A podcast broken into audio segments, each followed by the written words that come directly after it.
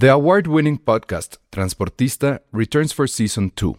This time, we'll meet Beto Coral, who has lived his whole life in pursuit of one thing justice for his father, a police captain. Captain Coral was mysteriously murdered shortly after leading the search block that captured and killed notorious drug lord Pablo Escobar. Listen to Transportista Who Killed Captain Coral? Available on the iHeartRadio app, Apple Podcasts, or wherever you listen to your podcasts. There's never been a faster or easier way to start your weight loss journey than with PlushCare. PlushCare accepts most insurance plans and gives you online access to board-certified physicians who can prescribe FDA-approved weight loss medications like Wigovi and Zepbound for those who qualify. Take charge of your health and speak with a board-certified physician about a weight loss plan that's right for you. Get started today at plushcare.com slash weight loss. That's plushcare.com slash weight loss. plushcare.com slash weight loss. Dixo Exile. Network.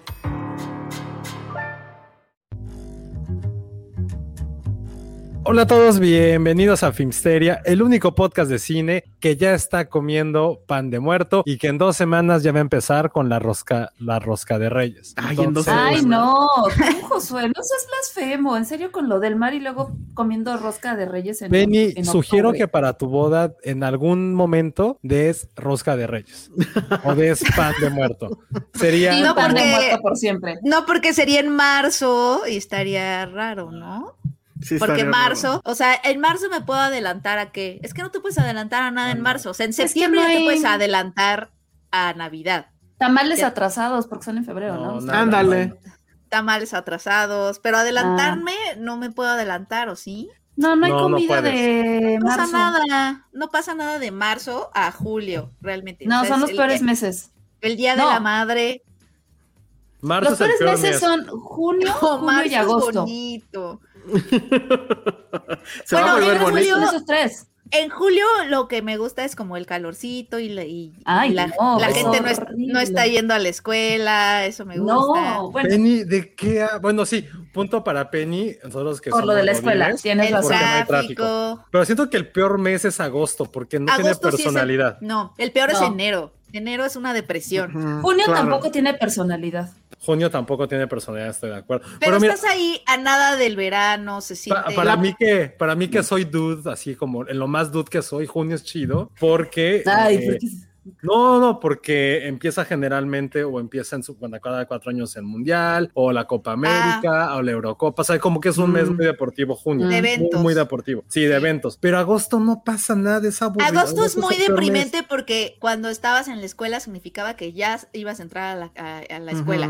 Y enero acabas de pasar. o sea, Yo creo que sí son los dos meses No, más pero enero tiene sus emociones porque San Reyes. es, ya- es Reyes, Reyes. la rosquita, todavía. Pero ya empiezas a trabajar. Feliz año. Ajá, cuesta de enero, ya, ya no te alcanza el para clima nada. está fregón. Sí. El clima Bueno, es el clima horrible, sí. hace un buen de El frío. clima es hermoso. Por eso. eso Yo soy muy bien. fan de octubre, noviembre y diciembre. Esos son mis Sí. tres meses favoritos. Amo octubre.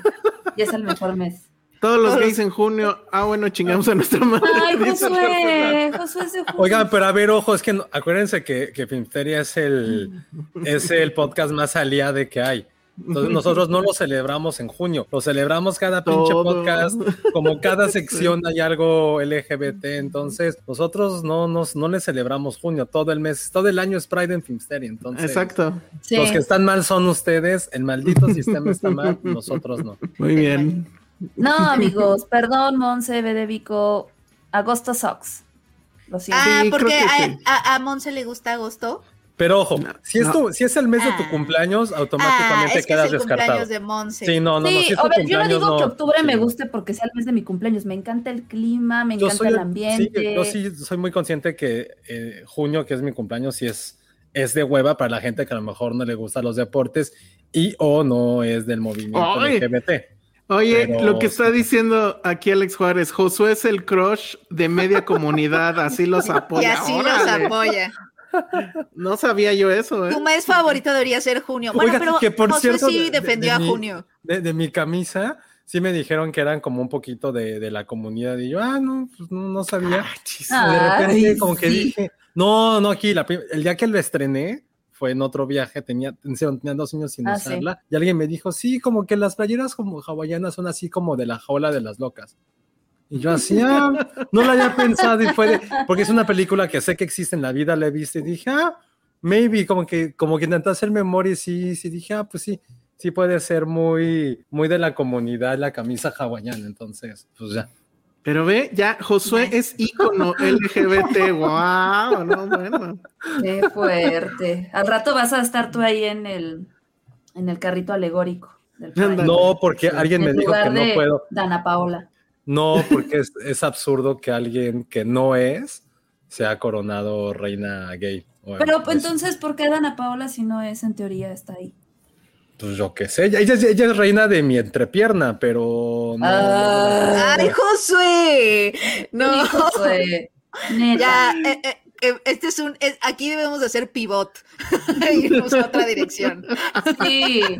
Bueno, a ver, Sácalo, aquí está. esta, voy- voy- exacto, ya, ya, a, a ver, venga, dice Crits TCR. Hola, los amo, son lo mejor de todo YouTube e Internet. Gracias por darme momentos de Ah. felicidad, ya que Ay. últimamente mi vida no ha ido nada bien. Uy, qué mal. Buenas Ay, vibras para todos, Penny, Ale, Elsa y Josué. Muy, Buenas muchas buenas para vibras ti. para ti, exactamente. Sí, esperemos que todo mejore pronto. Ya verás que Todo Sí. tiene que mejorar. Muy Mm. bien.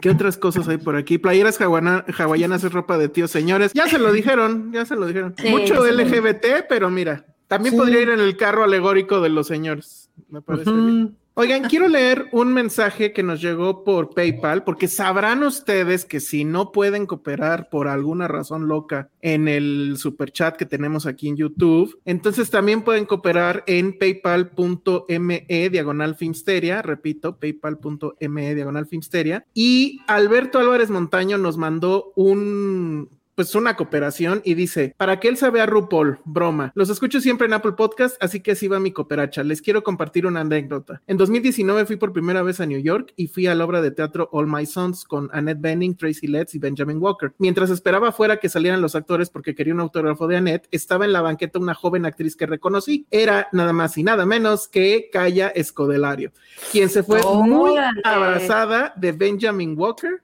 a quien yo no conocía. Ya después me enteré que estaban casados. Así la anécdota de cuando estuve un par de metros de calle Escodelario para envidia de Josué. Y ese es el, el mensaje de Alberto Álvarez Montaño que nos envió desde. No sabía que estaba casada con Benjamin Walker. Yo no sé ni Ah. quién es. Benjamin Walker. Benjamin Walker es, creo que alguna vez lo platicamos, es el actor que tuvo como dos años de fama muy grande porque eh, protagonizó la película esta de la ballena de Ron Howard, que siempre se me olvida cuál es, donde conocí los ojos azules de, de Thor. Ah, ya, Hemsworth. sí. ¿Cómo se llama? No sé. Le- Ah, la, la la corazón nombraste del bien. mar. algo Corazón del Mar. Él era el protagonista Sí. del Capitán. Sí, sí, y la segunda es que él era Abraham Lincoln, no el presidente, sino el, el cazador de vampiros. Ah, ok. Él Bueno, que sí era el presidente Walker. en teoría. Bueno, sí, él es Ah, Benjamin Walker. Y me que para mí entonces. Siempre ha sido como el hijo bastardo o el hijo perdido de, de- de Liam Neeson. Si no lo ubican, así googleen rápido Benjamin Walker. Sí. Y van a ver cómo se parece como, en- como a Liam Neeson, pero en Joven. joven, en más Ya lo estoy googleando.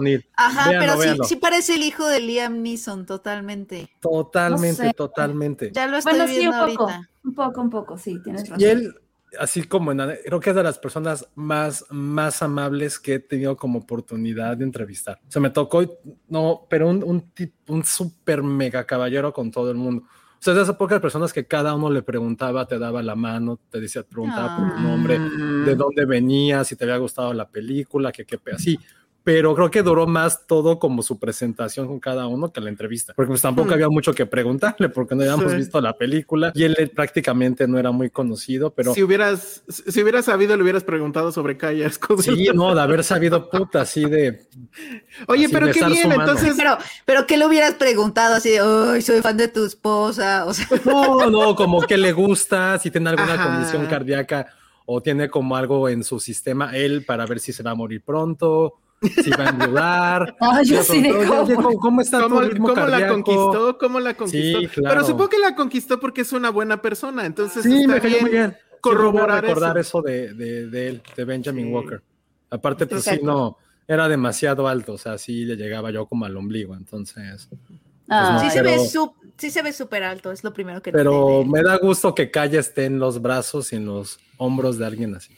Ajá, sí. No hay es que eso, exacto. No hay cuando celos cu- cuando sentido. sabes eso, ya no te dan celos. Sí, Eh, ya, pues, Bebe. Vico dice y le dice a, a Chris TCR, te entiendo al 100, a mí también me han dado un chingo de felicidad en los peores momentos, te mando un abrazo fuerte. Ay, pues qué bonito. gracias por eso. Gracias. Y, y- y Gracias. muchos abrazos a Chris. También este Alex Juárez dice, Josué, ¿ya viste los anuncios de Regina Blandón que hay por la ciudad mostrando sus atributos? Yo no los he visto. ¿Quién No los ha son sus atributos. No. Hay uno que está en la esquina del departamento y no, no entiendo, o sea, porque lo vi muy rápido y creo que está promocionando, o sea, promociona toallas femeninas, pero dice algo como de señorita calzón o a- algo así, habla de calzones, pero no, no lo he visto, pero sí tiene Es algo que ver. Saba, o sea, ¿no?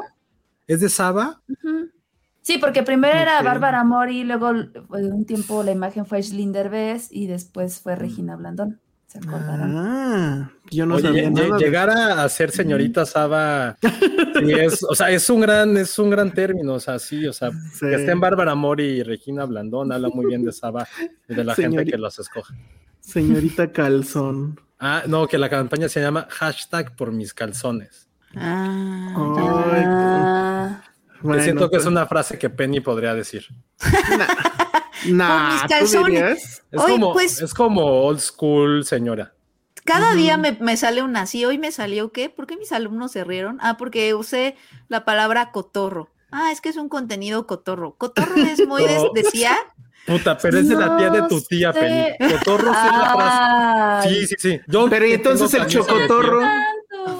Ajá, No, ¿qué onda está con el cotorro. chocotorro?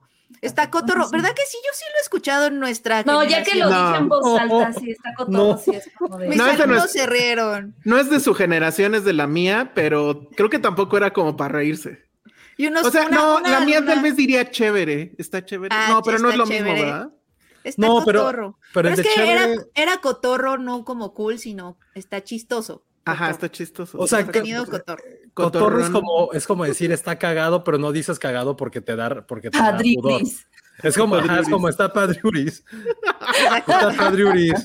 Está Ah, a ver, sí es padre. cierto. Entonces, ¿por qué el pinche podcast ese se llama La Cotorriza y nadie dice nada? es, es lo ver, que yo les dije a mis, a mis, a mis ¿Y, alumnos y y, qué ya te me dijeron, contestaron? me dijo una niña, no, sí, cotorro es cool. Y yo, ah, bueno. Ay, Entonces me quedé mira, con mira, ese yo- comentario. Yo, pienso, Miss Penny, Oh. que sí está cool decir cotorro y todo. Ah. Pero, pero sí, a ti me, la- estudian los Me lentes dijo- y, y si pisaseaba. No tenía lentes, ella es cool. Y si ella me dice que soy cool, me sentí cool y dije, ay, qué bueno, soy cool. Alex Juárez dice, Cotorro y Padriuris lo dice mi Sí, abuela. sí, sí, sí.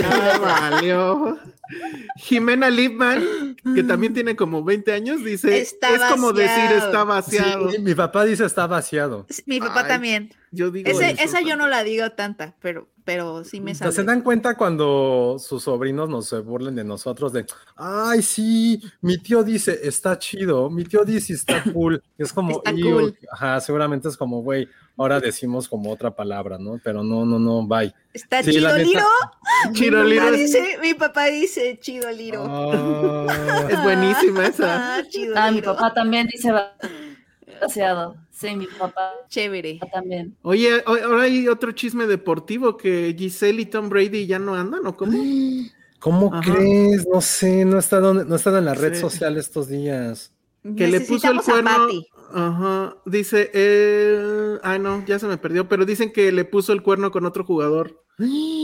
Me urge que acabar este, este, este podcast, trabajar, revisar mis correos y luego ver ese chisme. Sí está muy fuerte eso, ¿eh? Muy, muy fuerte. Qué fuerte. Mira, esta es una gran pregunta para Penny. Alex Juárez dice, Penny, ¿cuántos alumnos ya se enamoraron de ti? No, no, que no sé, no, no creo. No, pues es que están bien chiquitos, o sea, tienen, nacieron el otro día, les dije, ¿cuándo nacieron? Y me Ayer. dijeron, ajá, o sea, yo lo sentí como ayer, como, eh, fue de 2003, 2003, o sea, 2003. 2003 mames. y ya andas en el Kinder. mundo con opiniones y diciendo cosas, o sea, qué chistoso. Y, y- y siendo influencer de TikTok, ¿no? Y, si- y diciendo cosas y Oye, ¿ya tú, me debes, tú me debes algo de tu, de tu escuela. Sí, sí, perdóname. Es que sabes que, bueno, ahorita te escribo si quieres. Sí, espérense, ¿no?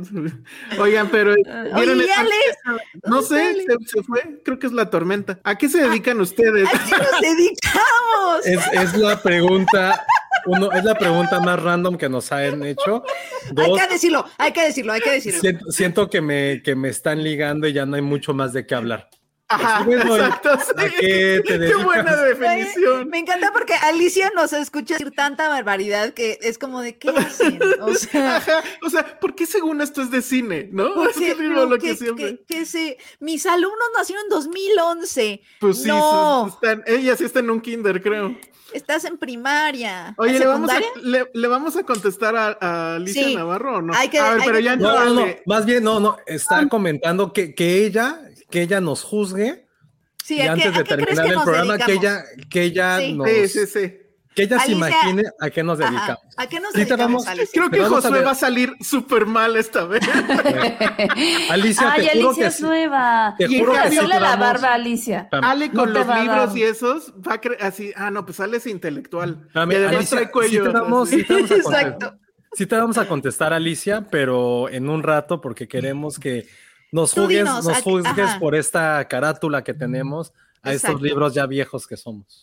No, ¿sabes qué? Podemos jugar a un juego. Que nuestros podescuchas pongan Ay. ficciones y Ay. verdades de a qué nos dedicamos. A y ver, ella tiene que decir cuál es la verdad y cuál es la ficción. Pero ah, lo que acaba de decir sí es así como de, creo que eh, eh, esto es un montaje de Josué, ¿eh? Porque ve, Espérate, pone, siento que Josué es como TikToker de tenis. Me encanta. No le gusta TikTok, pero Eh, No, podría no uso hacerlo. mucho TikTok, la neta. Me encanta, me encanta esas, esas fic- Denos Pero sí más, denos traigo- más. ¿A Ahora qué sí nos tengo unos muy dedicamos? chi- hoy sí traigo unos bien chidos. Me encanta que Josué trae siempre un tenis al lado, ¿no? O sea, no, increíble. no los trae en los pies, lo trae al lado para sacarlo a cuadros. Luego, Madame Josué. dice, venden cosas por catálogo. Eh, ok, ok. Ta- ¿Quiénes, también cuando, cuando nos estábamos mudando, sí. Vendemos cosas por catálogo. Ah, sí, sí, y, y tenemos más. Exacto, que nos digan a qué, a qué nos podríamos dedicar o a qué nos Mira, dedicamos. ahí está. Otra vez Alicia Navarro dice, Ale superintelectuales como jefa, seguro. Ah, bueno, entonces sí, sí. Please, sí. pon el de Morfeo, es el mejor comentario de la vida. Josué es un hombre que le gusta el reventón. Ay, sí. Es una de las. Morfeo, si fue una referencia a los Simpson, creo que ha sido la mejor que nos han dado en mucho tiempo, porque sí, justo esta playera es como de alguien que le gusta el reventón. Totalmente, totalmente. Totalmente. Es como, es como de convención de dentistas o algo así también. Es como de esta película de, del otro Cuarón, ¿no? La de la Uy, película de la. Ay, no, Amalgama. amalgama. Los dentistas, amalgama, sí. ¡Ay, horrible! Ay, no, qué película. Me la pasé súper mal. Sí, sí, los imagino los de amalgama. Sí. Alicia cree que camisa. somos, que somos dentistas y nos reunimos. Están preguntando de tus uñas, José. Platícales quién te las hizo. ¿Cuáles uñas? Ay, ¿cuáles? Mira, A ver, espérate, puso que Alex Juárez. con- Penny, bibliotecaria, ok. Josué late. Gigoló. Ah, Esa es de, el esa de sistemas. es de sistemas. O sea, no puedo. ah, Ay, no importa lo que haga. De hecho, ese seguirán. era uno de mis sueños frustrados, ser veterinaria. Qué Ay, bueno. yo pensaba ser de sistemas y yo dije, Oye, Elsa, sí, casi le atinan. Casi le A mí sí me está gustando lo que me están poniendo. Sigan, sigan. Sí, veterinaria. sigan, ¿qué somos? Ay, ¿qué tal, eh? O sea, tengo pinta de muerto de. No, eso tiene pinta de maestro de filosofía. Es por tu barbita. Es que ya llegaste a ese punto de tu vida que sí, Sí. ¿eh? La neta, la neta sí.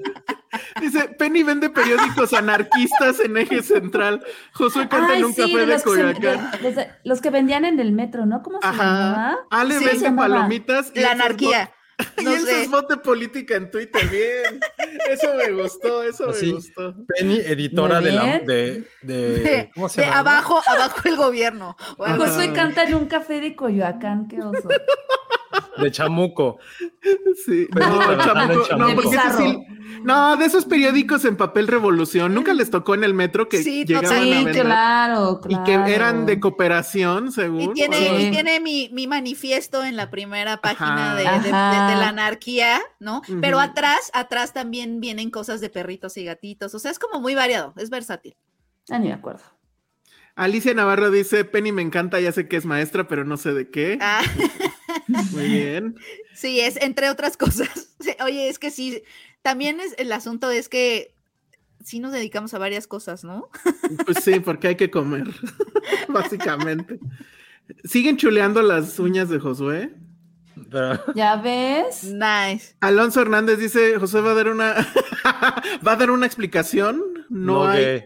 No, gay. Ajá, sí, sí, sí. muy bien. Esa es una muy buena referencia a Ah, los Simpsons Itzel, también. sí, sí, sí, ojalá que sí. ¿Qué? Lo que me ¿Cuál? Itzel Campero, Ale es chef. Sí, Ale- sería ah, lo más maravilloso Ale de la vida. Y, y- y es cierto, si tienes una, un, un spirit animal chef. Sí, Cañón. es mi spirit animal. Homero tiene una camisa como la de Josué en el, En el capítulo. cuando- ah, no, el calículo, yo. De cuánto es gordo. Cuando es gordo. sí. No, está más floreada esa. Creo- no, creo que es cuando no, cuando baila con Marge. Creo que trae una, una No. camisa hawaiana. Es la misma, nada más que trae es su misma. capa.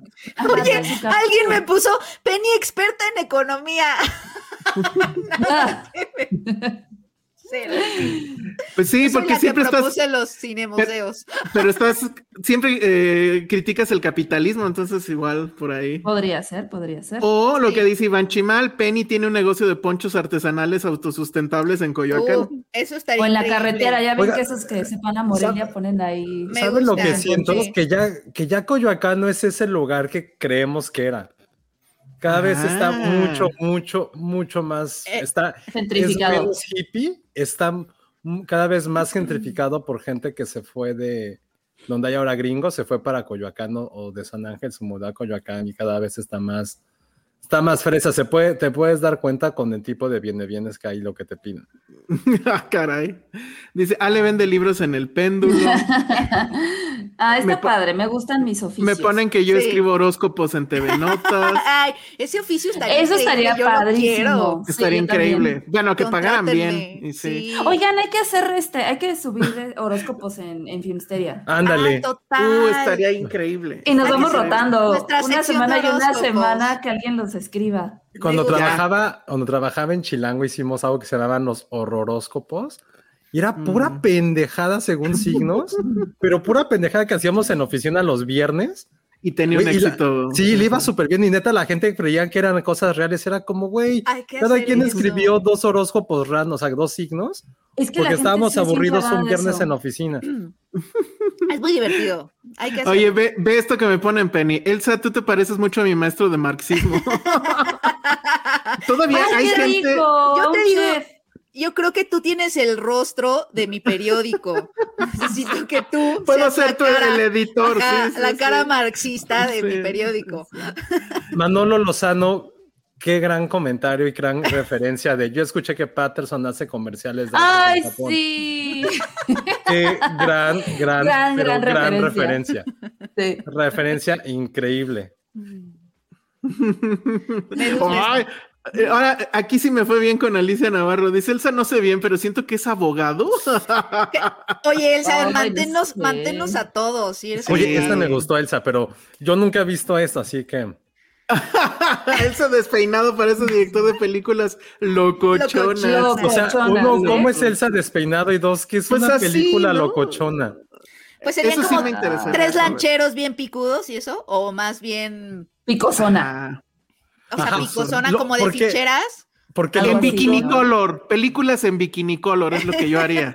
Sí. Totalmente. porque locochón, locochón puede ser cotorro.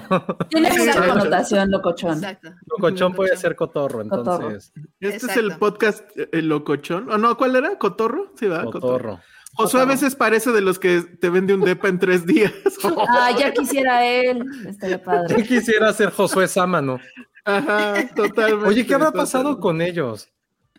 ¿Con quién? ¿Quién sabe? Yo creo que Con- siguen vendiendo, José. ¿no? ¿Se llama José o Arturo Sámano? El que vendía departamentos Arturo, en tres. Arturo Sámano. En tres días, sí. Oigan, nada más quiero leer este que sería un no manches este oficio.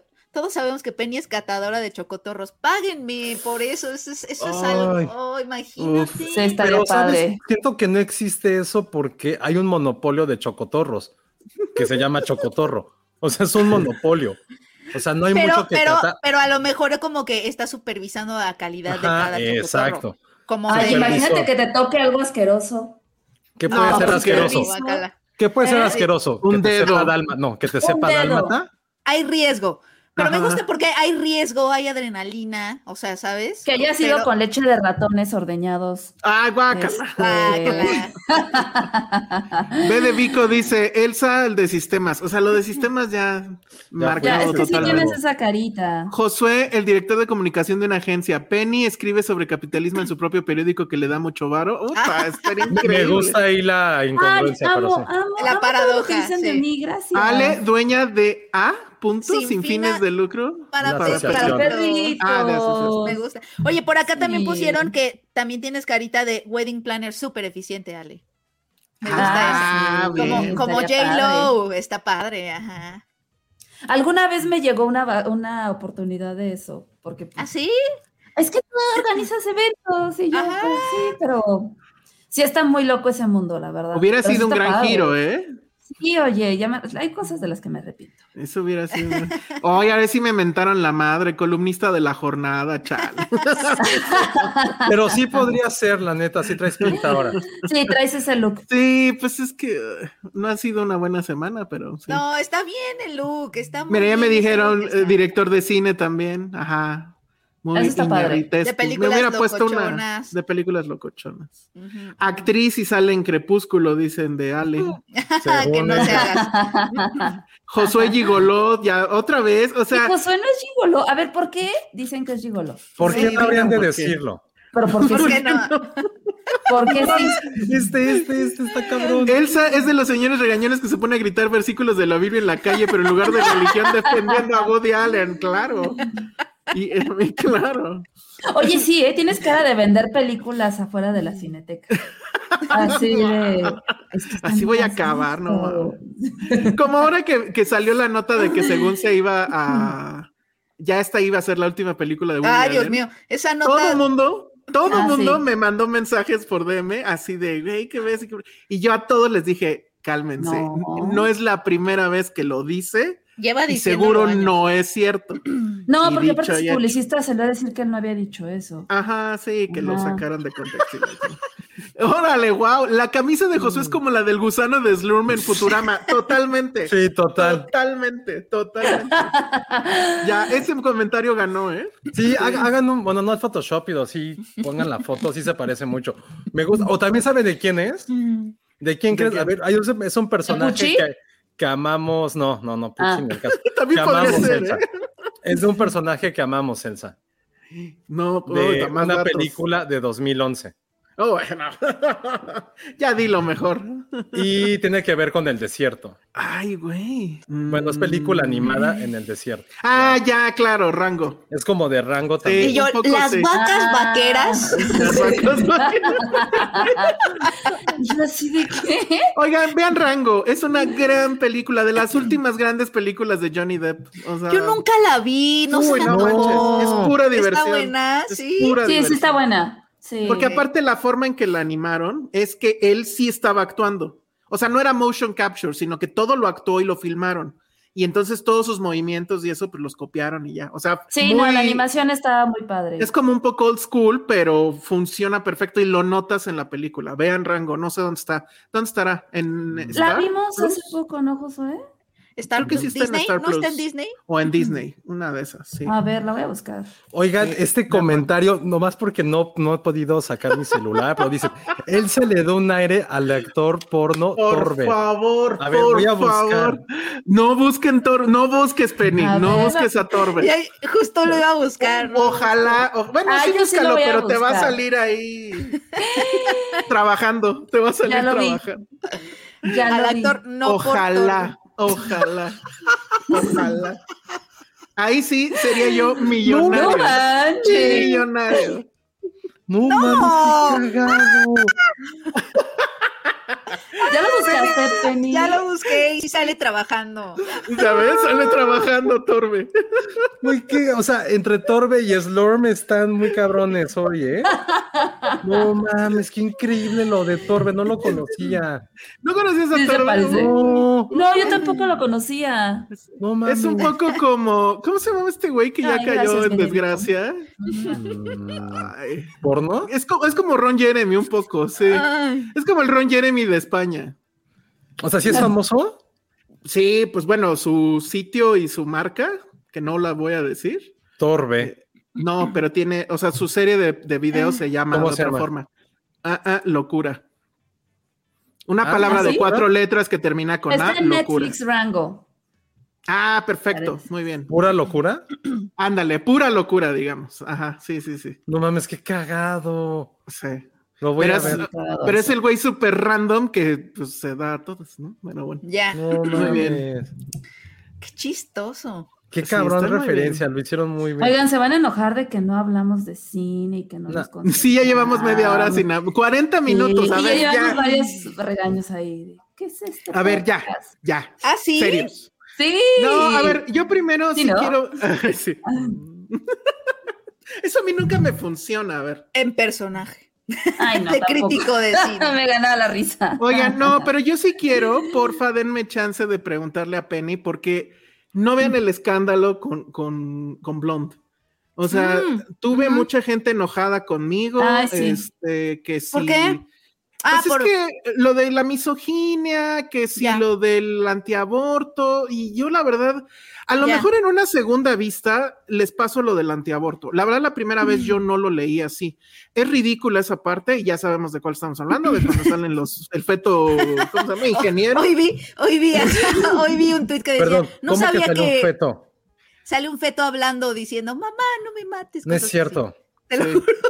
en. ¿Es de juventud Esa- en éxtasis, ¿no? Esa parte yo casi me, estoy seguro que esa parte me dormí, por eso no vi eso, porque O sea, sale- no ¿Sale la he feto terminado bebé? de Sale ver, tres veces o dos veces. Gracias. sale dos Sale veces como, un feto. como dos o tres veces un fetito hablándole a Marilyn Monroe porque el primero lo aborta ella y el segundo es como de, me vas a volver a matar y así. Eh, y es, o sea, sí, ¿no? Esa escena es como, ah, chale. Em, sí, o sea, entiendo, entiendo la reacción, pero perdón, Elsa, te interrumpí. No, pues nada más así en dos minutos dinos qué opinaste, porque, Sí, porque bueno, Josué no la ha visto y dudo que lo haga, y Ale No. lleva 30 minutos y se Sí, yo sí la voy a terminar de ver hoy. O Es sea, que tengo dura- toda la curiosidad del mundo. tres horas, mi gente. Sí, la gente Tres trabaja, no horas. O Y, sea, y- y como dijimos en, en la emisión pasada, que por cierto entró alguien que es muy fan tuyo, este Penny, y lástima que no Ah. pudieron cruzar, pero bueno, nuestro amigo Agustín, este, Agustín, te mando muchos a- abrazos. él, eh, él decía que pues es este Requiem for a Blonde, y sí, un poco, la verdad, es, hay mucho Aronofsky aquí, pero Hay mucho Aronofsky. Sí, o últimamente sea, hay mucho Aronofsky en muchas películas, eso me da miedo, pero bueno. sí, y, y, y, Aronofsky no está. tan- o sea, es como mucho Aronofsky sin Aronofsky. ¿Dónde Sí, está claro. Aronofsky? Bueno, ujú. Este, no, pues fíjate que yo la empecé a ver, la verdad, sin mucha idea de qué se estaba diciendo, de ya no estaba como muy al tanto de la controversia, la empecé a ver y, o sea, creo que lo que hay que entender, creo que es una película que plantea cuestionamientos muy interesantes. Eh, por eso no estoy tan de acuerdo con esta parte de la controversia en la que dicen que no hay que verla. Yo creo que hay que verla. No, lo que hay que hacer es, hay que pensarla, porque si es una película de tres horas, que, No o sea, manches. A mí los cuestionamientos que me plantea es, me hace pensar mucho en cuando uno está haciendo o narrando películas o historias de estas figuras que son como súper icónicas. Estoy hablando de un Elvis, ¿no? Como lo hizo Baz Luhrmann, en este momento Marilyn Monroe, este, por, y, y esto viene de algo que estamos trabajando por- en la productora en la que yo trabajo también, como de tratar de contar la historia de una escritora. Pues estos, estos nombres como pesados y figuras que nos remiten a muchísimas cosas de las que se ha escrito muchísimo, del, se sabe las, de- lo que se sabe de su vida se sabe y lo que no se sabe pues no se supo. Hay que entender que siempre que los vamos a abordar, los vamos a inventar. O sea, cada vez que, cada vez que, que los, que los narres, los estás inventando.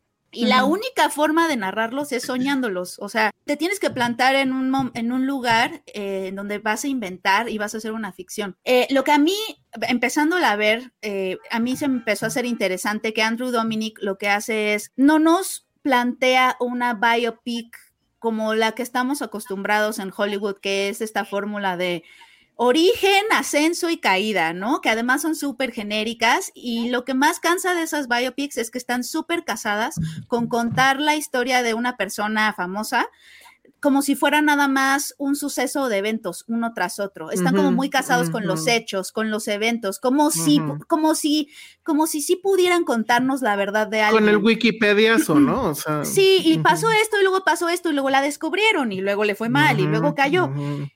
Entonces, lo que me gusta, lo que me gusta de Andrew Dominic es que eh, intenta soñarla.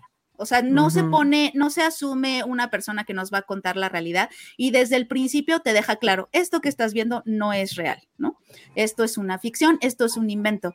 Está basado en esta novela que es de Joyce Carol Oates, que también es un invento, es una biografía ficcionada, en donde también se inventan tramas, se inventan realidades, etcétera, porque lo mismo, necesitas de la ficción y del sueño para acercarte siquiera a estas personas, ¿no? Y, hablarle directamente al presente, porque si no, ¿para qué estás haciendo una adaptación? Y entonces me gusta que nos saca de, de eso de, mira, te estoy contando la vida, no como que desde el principio te mete en la ensoñación, eh, altera las realidades, usa el lenguaje cinematográfico para decirnos cosas sin decirlas, ¿no? Por ejemplo, esta, esta escena donde ella está como audicionando, ahí la película te está poniendo como en el lugar de los hombres estos que la están viendo y ella hace la escena. Y en esa escena te dice todo, pero te lo dice con, con inventiva visual, o sea, te lo hice visualmente. Puedes ver que ella es una buena actriz, que no solo ella es una buena actriz, sino Ana de Armas es una buena actriz y Norma Jean es una buena actriz y estamos viendo a Marilyn Monroe. O sea, como que todas esas capas, ¿no? En una sola toma. Y hay varios momentos así que me parecieron que Andrew Dominic sí estaba siendo como tenía como mucha inventiva visual. Ahora, lo que sí creo, y por eso entiendo también las reacciones, es que me parece que el libro también es así, por lo que estuve leyendo, no lo he leído, pero me parece que tanto el libro como la película lo que hacen es quedarse estacionados mucho en una faceta de ella que es la de la víctima, de los abusos. el libro es así un poco, sí. No, que el libro es así, y entonces Andrew Dominic eh, se enfrentó a la decisión de seguir la, la, pues la misma directriz del libro o cambiarla. Creo que hay momentos en donde quiere cambiar y propone y hay momentos en donde pues sí decide no desligarse del todo de eso. Y ahí es donde sí creo que la película, porque hoy mismo, hoy mismo me preguntaron en Canal 11, me hablaron para preguntarme sobre esta película y me decían, es que se está diciendo que es misógina. Y yo les, ¿tú qué opinas? ¿Tú la llamarías misógina? Y yo, yo dije, es que yo no la llamaría misógina, la llamaría reduccionista. O sea, tiene una parte donde nos reduce mucho a Marilyn Monroe al papel nada más de víctima, pareciera que no, tiene, no tuvo otras facetas, ¿no? Por otro lado, siento que es una decisión súper hiperconsciente de Andrew Dominic. Eh, o sea, e, esa es la historia que él quería contar. Y sí, está bueno pensarlo y cuestionarlo y decir, oye, pero pues también reducir a las mujeres que han sufrido abusos solo al papel de víctimas, pues nos hace sentir como que no es la Marilyn que queríamos ver en 2022, ¿no? Después de todas estas conversaciones que hemos tenido y sobre todo todas estas conversaciones que ha habido de que del concepto de víctima, ¿no? Hay muchas mujeres incluso que han sufrido abusos que no les gusta enunciarse como víctimas porque, eh, porque les parece que tiene una connotación muy pasiva, como que les quita toda agencia, ¿no? Entonces, un poquito creo que es lo que pasó. Randy Dromedy quería contar una historia de una mujer atrapada en este sistema, denunciar un poco el abuso y al hacerlo, pues un poquito le quitó toda agencia a Marilyn Monroe. Y ahí sí estoy de acuerdo, por ejemplo, con las críticas. No la llamaría misógina, también hay, hay otra palabra que se está usando mucho que es revictimización. Este, tampoco a mí me parece, como en mi humilde mm, opinión, que haga, que haga eso la película. Yo creo que más bien la torpeza de Andrew Dominic está en no desligarse por completo de, del libro en el que se está basando, porque entiendo que esa escena del feto, por ejemplo, viene en el libro. Entonces, hay muchas decisiones que tomó de seguir la misma directriz de una novela que además se escribió, pues no ahorita, sino ya tiene un tiempo. Bueno, tiene, tiene 20 años. tiene 20 años, pero obviamente las conversaciones sobre estas cosas han avanzado. Entonces, creo que más bien ahí peca de, pues que no se desligó de, de esos hechos, ¿no? de, de, de, de de ser demasiado fiel a la novela, no sé, esas decisiones son las que yo le cuestiono, como de me hubiera gustado ver otras facetas, me hubiera gustado ver a una Marilyn con mucho más agencia, me hubiera gustado, o sea, sí siento, y sobre todo al final, al final ya llegas, hay un momento en donde ya es muy chocante, ¿no? Que dices, oh, ya este victimismo absoluto de, no, casi casi la están pateando en el piso, o sea, es como la- el, equivalente, el equivalente de patearla en el piso, sobre todo al final, ¿no? Al principio creo que tiene otras cosas interesantes que Andrew Dominic quiere hacer con la cámara y con lo visual. Es que eso, sí, sí. Eso sí. que yo no entiendo por ahí, Penino, si tú entendiste, por, o sea, no entiendo la intención de estos cambios de, de blanco y negro a color, porque ni siquiera le encontré un sentido. ¿Sabes? O sea, de la, ¿Sabes? de la media hora que llevo, de repente estamos viendo una escena en blanco y negro y de repente a color, y luego otra vez en blanco y negro y digo, bueno, a lo mejor porque aquí está ensayando, no, pero no tiene que ver. No, yo también, No, o sea, le, intenté entiendo. eh, verle ahí una razón y no parece haber una razón lógica. Yo, yo la verdad es que, o sea, sí está bien que analicen una película desde ese punto de vista, tal vez, No, está bien, pero- esos pero- cuestionamientos me parecen pero bien. sí me, sí me jodió un poco que sí creo que visualmente, o sea, la, la manufactura sí está muy cabrona, o sea, sí llega a hartar, o sea, bueno, no sé si hartar es la palabra, pero es una película muy cansada al final, ¿no? Te deja agotado.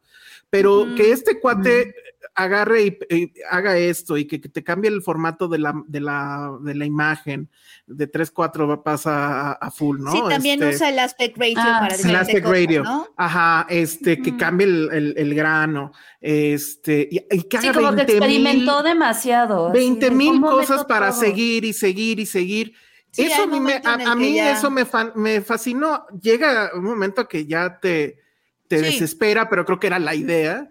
Entonces, bueno, pero qué interesante esto que... creo que creo que está, o sea, creo que, Que hay no que verla y pues cuestionar esas partes, o sea, también entender, o sea, creo que creo que es creo que hay más ahí en la película como para para debatirla eh, formalmente. Ese es el asunto. Sí, Eh, sí, sí, o sea, sí. creo que creo que Y es no una con el película que, a diferencia de otras, hay nuevo orden, hola. Bueno, a diferencia de, de otras, que la verdad sí es como de no, o sea, no hay nada ahí, eh, o sea, yo creo que ahí la víscera se vale, pero creo que en esta hay cosas que te permiten hablar de ella a nivel formal, como de la utilización de Sí, herramientas Sí, cinematográficas. totalmente, totalmente. Y sí. que desde ahí empiezas a identificar y a cuestionar otras decisiones, como es de, ok, me parece muy bien esta propuesta que tú tenías, ¿no? En esta escena, por ejemplo, de ella actuando y no diciéndonos nada más que con puro performance, su rostro, etcétera. Y de- de- entonces yo, déjame cuestionarte por qué no es algo que seguiste haciendo durante toda la película y por qué te quisiste apegar nada más a esta Ujú. faceta de víctima, ¿no? Y lo, y lo que O yo sea, decía, que mm. esta cosa que pareciera que quiere crear en el público un asunto de culpa de, vean, cuando estaba haciendo esta escena La que a ustedes les gustaba mucho, sí. ajá, atrás estaban los periodistas babeantes viéndole las piernas y los calzones, y así de, pues sí, pero, o sea, yo como espectador de eso debería de sentirme culpable.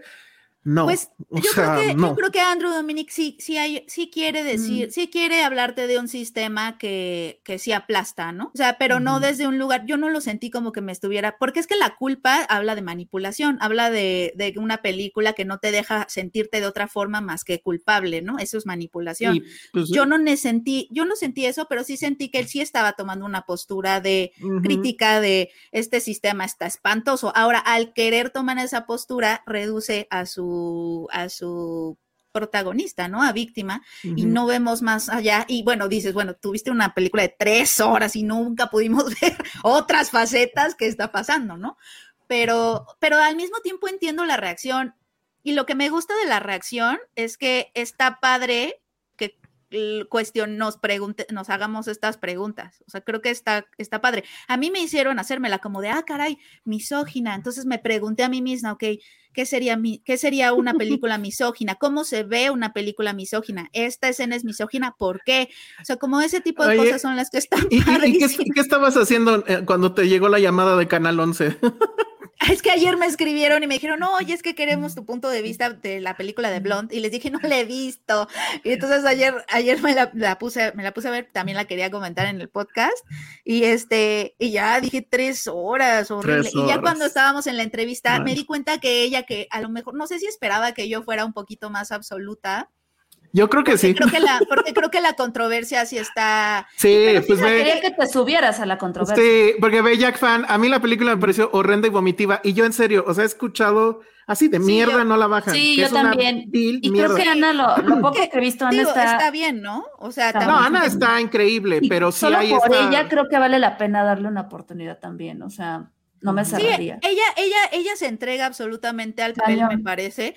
Es, es lo que digo, o sea, está muy bien que a lo mejor no te haya gustado, o sea, que la hayas visto y que te parezca es horrenda, está muy bien. Lo que está padre es que te hagas esas preguntas y que sepas por qué, ¿no? O sea, no me gustó eso. O sea, la, la escena del feto a mí sí me sacó de onda porque dije, o sea, he- visto ese feto, o sea, es que, es que lo hemos visto en memes así de, o sea, el feto que Es el habla feto es es el feto El feto ingeniero. Es el feto ingeniero. Es un personaje de, o sea, es un personaje que existe en México y que es parte de las narrativas antiderechos. O sea, lo hemos visto, lo hemos escuchado, lo hemos visto en películas de Eduardo Verastegui. O sea, ¿sabes? Pero pues Andrew Dominic creo que no está consciente de eso. No, de cómo- yo creo que no. Cómo está, cómo se va a recibir en ciertas Porque yo no, yo no lo sentí así, pero digo, en una segunda vuelta probablemente me hubiera dado cuenta. La primera, la neta, yo lo dejé pasar como una cosa Sí. casi ridícula, pero bueno. Va, pues bueno, eso Pero fue sí es como- Blonde, Wow. segundo round. Sí, sí me sacó de Este, onda como. Ale, a ver si la termina de ver y Josué, creo que No nunca va a pasar por ahí. Muy bien. Ya, no te Definitivamente es una película que no me interesa en absoluto. Muy bien. Este, My Week with Marilyn o Blonde. O Blondie, dije, pusieron aquí. Ay, es que sabes No, que a, a si mí es- me gusta si es Blondie, yo me quedo con Williams. No, Blondie. es blonde. Es que a mí me Es- gusta mucho Michelle Williams. y- Pues es que la primera, o sea, My Week sí. Sí. es muy convencional y la otra, pues es Muy un viaje. convencional. A mí My Week no me gustó. Es un viaje de terror. Hoy vamos a hablar de puras películas de, de horror y espanto. Aunque no lo parezca, sí lo Aunque no lo parezca, ajá. Y la siguiente es. Bodies, Bodies, Bodies, que la vio Ale. ¿Tú la viste, Josué? Sí. Ah, qué bueno. Y yo también la vi y Penny no la viste, ¿verdad? Eh, la de Smile, ¿cuál?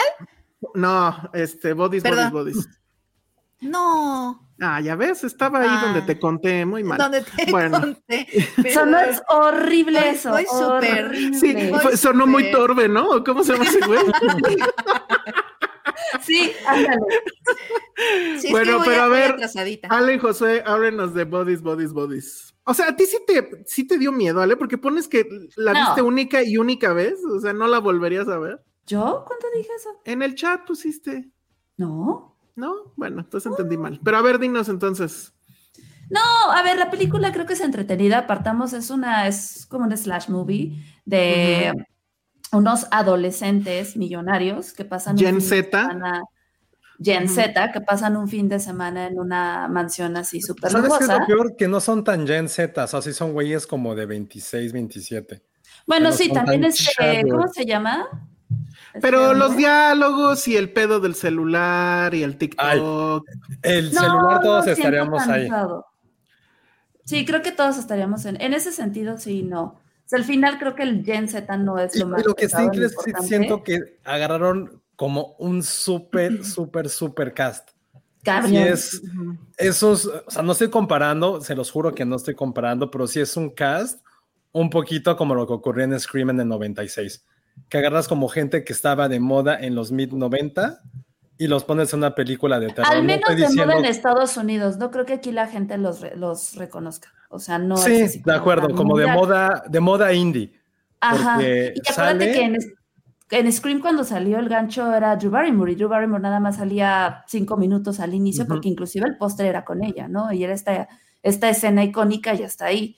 Ya después se fueron explotando más es- este, los demás personajes. Ahorita la película está protagonizada por Pete, Pete Davidson, que definitivamente no es Gen Z. Este, está esta niña mm, Lee Pace, me dijiste, Josué. Está Lee Pace, que ya una vez hablamos de él por lo que hizo en, tampoco es Gen en. Pushing Daisies. No, Lee Pace es más, de mi- Cero. más grande que yo. También está, ¿saben quién está ahí por lo cual también la deberían de ver? Está la chica de eh, Shiva Baby. Shiva Baby, está Rachel Sennott. Y sí hace un papel completamente diferente. Sí, Yo total. toda la película es ¿quién es esta mujer? ¿Quién es esta mujer? La conozco y ya Es, es el ver personaje que más me gustó, el de ella. Sí. Y luego está Mia Volkova, o cómo se llama, la de La de Borat. La de Borat La de 2. Borat. Ajá. Ajá. Sí, Y bueno, pues esta película se estrena mañana, la Ajá. Ajá. Este, y creo que es una buena opción para ir inaugurando las, el, el mes de terror. Ya saben que octubre es mes de Halloween, noviembre, Día de Muertos. Entonces, sí es una película muy ligera. A mí se me pasó rapidísimo. Es una onda muy clue. Eh, para los que son fans de Only. Murders in the Building, van a entender perfectamente esto. O sea, este, este juego, sobre, en la segunda temporada tienen un juego ahí con unas cartas. Bodies, Bodies, Bodies es el nombre de un juego que empiezan a jugar ellos y es literal, Mm. descubramos quién es el asesino, ¿no? Y cómo esta parte del juego salta a la realidad y empiezan a ver asesinatos Digo, para, para contar un poquito más de la trama, pues son estos adolescentes. Empezamos con, con dos chicas que es este Mia Volkova y su novia, que no sé cuál de las otras dos que están en el pues creo que la del centro. Eh, ellas llegan a esta La fiesta de niños ricos, clásico que el papá les prestó la casa y es una mansión. Es el papá de Pete Davidson, nunca vemos a los papás. Y están, están en esta fiesta donde obviamente pues, hay drogas, hay alcohol, todo lo, lo normal. Pero si entendí bien, es una fiesta de tormenta, le llaman, porque van a esperar la tormenta que está anunciado que va a pasar por ahí. Y entonces en algún momento dicen, ¿por qué no jugamos bodies, bodies, bodies? Y que incluso alguien dice, no hay que jugarlo porque siempre termina alguien llorando, que eso está Ah. bonito, ¿no? Eso está muy cagado. ¿Y de qué se trata Bodies, Bodies, Bodies? Que es, eh, que creo que también medio lo juegan en Murders in the Building. Sí, Sí, sí, es lo sí. que estaba diciendo, es exactamente. Ese es el mismo, ¿verdad? juego. Así es al azar, alguien agarra un papelito, el que tenga la cruz, obviamente sin decirle a los demás es el asesino, apagan las luces, tienen que ir a perseguir y, Y y si te toca en la espalda alguien, te caes muerto y ya es como, es como Among Us. Sí, lo pensé Sí. mucho como en Among Us. Ajá. Sí, haz de Y cuenta. ya. Y ya cuando cae el muerto, entonces prenden las luces y empiezas con grita, "Bodies, hipótesis de yo creo que el asesino es fulano y Ujú. así. Y pues obviamente terminas llorando porque obviamente empiezan estos ataques. Yo creo que el asesino es fulano porque es una hipócrita y porque le encanta fin. Entonces son estos ataques chingaqueritos que empiezan y obviamente empiezan a salir a la luz pues, secretos, este, insultos, obviamente, eh, problemas de pareja, etcétera, que pues obviamente va escalando hasta que se convierte en una masacre. Ya, o como, me- no sé por qué me recuerda un poco a Perfectos Desconocidos, que también este juego de todos dejen su celular aquí. O... Ay, no vi perfectos desconocidos. Pero es un juego también así donde todos vamos a tener que leer en voz alta nuestros mensajes o algo así. Y ya empiezan a salir, se abre la cola, la cloaca de secretos de todos. No manches. Sí, Se abre la cola. Que creo que la la cosa. o sea, Jo- Josué de, de, de Kinder oh, dijo broncola. oh. No, no, Dije, es que dije, se abre la la La cloaca, pues eso también es como la mejor referencia. Sí, se abre la cola tal cual. Sí, sí, sí, es todo, es todo la eso. cloaca. También había un juego de mesa que se llamaba Hombre Lobo, que trataba un poco de eso, de que Ah, alguien era el no, hombre no, no, lobo no. y mordía a la gente y tenías que adivinar quién fue el lobo, el lobo original. Entonces, Ah. y aparte esta película, sí, justo como nos dice Hugo Hernández, es de A24, Así es. Que siento yo que a A24 le quedan un par de años de vida porque ya todo lo, o sea, se va a volver tan grande que va a dejar de ser el A24 que, que conocemos. Yo sé que estoy, estamos muy, muy Ojalá cerca de eso, pero no, ojalá sí, pero sí lo siento por allá. A mí, a mí sí me gustó la película, no me encantó. A mí tampoco en me encantó. "Ay, güey, ya", pero No, está siento bien, que- es una buena opción para ver. Ujú. siento que estas películas que a mí me gusta es porque todo está situado, no en tiempo real, pero casi, eh, en una sola locación, con pocos act- actores, con poco presupuesto, y sí tiene como estos diálogos bastante como incisivos, muy que se van a la yugular, eso también me gustó, pero a mí, insisto, creo que en un futuro me encantaría como regresar y decir, güey, todos estos chicos de que salieron en esta película, tal vez menos por Lee Pace, porque pues ya está, está Ruco y Ese es el ruco del grupo. que ya es una Sí. superestrella. Yo Eh, soy el Lee Pace de este grupo. Tú eres el Lee Pace de eso. Ojalá. Y estuvieron juntos en esta película y los vimos actuar. Siento que todos tienen como madera para ser superestrellas. O sea, sí, la chica Ujú. de Shiva Baby sí está en otro rango. O sea, sí está muy Sí. cabrona ella como actriz. Mucho, mucho, mucho. También la que interpreta a su novia, que es como la otra protagonista, también está increíble. Pero, pero todas, hasta la que es actriz y es súper guapa, la que es como medio como Asian, también lo hace muy, muy bien todos. Entonces, creo que va a ser una muy buena generación de estas actrices que tampoco son tan chicos, o sea, decía Peña, nacieron en el 2003 sus alumnos, estos, estos chicos ya son, son noventeros, o sea, nacieron en los 90, tampoco son tan... Ah, bueno, eso me parece más, más honorable. Más respetuoso son- con, la, con, con nuestras generaciones. No lo siento Sí. tan, in- tan ofensivo. No sé cómo le pusieron en español, por cierto. Cuerpos, Creo que cuerpos. lo no. dejaron De igual. muerte, ¿no? muerte, muerte. Ah, sí, Se cierto, llama en le pusieron español muerte, muerte, muerte, muerte. Ah, está bien. Fue un, es muy buen, es buen nombre. Lleva como todo el impulso. Me, me gustó. Sí, es una película que me gustaría haberla visto a lo mejor 20 años atrás. Creo que me lo hubiera pasado. Pues es que 20 años atrás se llamaba Scream, ¿no? Ah, Pues un poco sí. Es Un que, a ver, sí. yo, o sea, ustedes dicen que no son Gen Z. A mí me pareció que justo el chiste de la película es ese, que está criticando a la misma, a la generación a la que, que está eh, mostrando. Que para mí, pues sí fue un poco Sí. Gen Z. Y, pero también tiene estos guiñitos a, o sea, sí los está criticando. Por ejemplo, hay un momento donde deciden o sospechan que el uno de los hombres es el asesino. Y básicamente lo que dicen es que es un hombre, tiene que ser el asesino. Y eso es como también una crítica a cuestiones feministas y demás. Pero lo que sí tiene es que es una película donde no sé a ustedes si les pasó, pero yo los odié a todos. Tal vez menos a, a Mia Volkova o como se llame. Pero todos quieres que los maten, ¿no? O sea, desde el principio dices, Sí, ojalá los es, maten es a que todos. justo esa, esa Porque pelea- son muy odiosos y muy Sí. wokes y muy, este, no, los sentimientos son facts. ¿Y cuál era la otra frase? Este, los sentimientos son. Ajá, facts. no le digas psicópata porque eso es racista, algo así. Y Ah, entonces sí. haces ese tipo de diálogos donde, pues, están mofando de Los toda esa nueva generación. Ah. de la generación que probablemente es la que vuelva esto un éxito, ¿no? Entonces, en ese sentido, ese experimento es bonito, pero como dice Josué, o, o bueno, este, una reversión de lo que dice Josué, yo siento que sí, esta película se va a hacer vieja como viejo se hace un TikTok, o sea, así. Y nada Mm. más nos va a quedar ese justo de, ah, ¿te acuerdas cuando estos güeyes hicieron esta película? bla, bla? Mm. Pero pues hasta ahí. La verdad es que no, no creo que, que pase más. Dice, ¿quién tiene deal con A24 en México? ¿Diamond? Pues con todos, ¿no? Ale. ¿Qué? Así ¿Con es una tiene pregunta deal? para Ale. Ajá. Nosotros tenemos un deal con ellos. eh, de hecho, esta película la teníamos en- en- como propuesta. O sea, obviamente A24 al ser un, como un productor independiente o busca distribuidores, entonces sí tiene como deals ya muy fuertes con ciertas distribuidoras. Ha trabajado muchísimo con nosotros y con Universal también. Pero de repente, pues obviamente como todo pitch de películas, pues sí, si tu casa distribuidora te dice, oye, esta no me interesa, pues vas y sigues buscando un distribuidor. En este caso, esta película la tomó Sony. Midsommar, por ejemplo, que fue de 24, la tomó Corazón.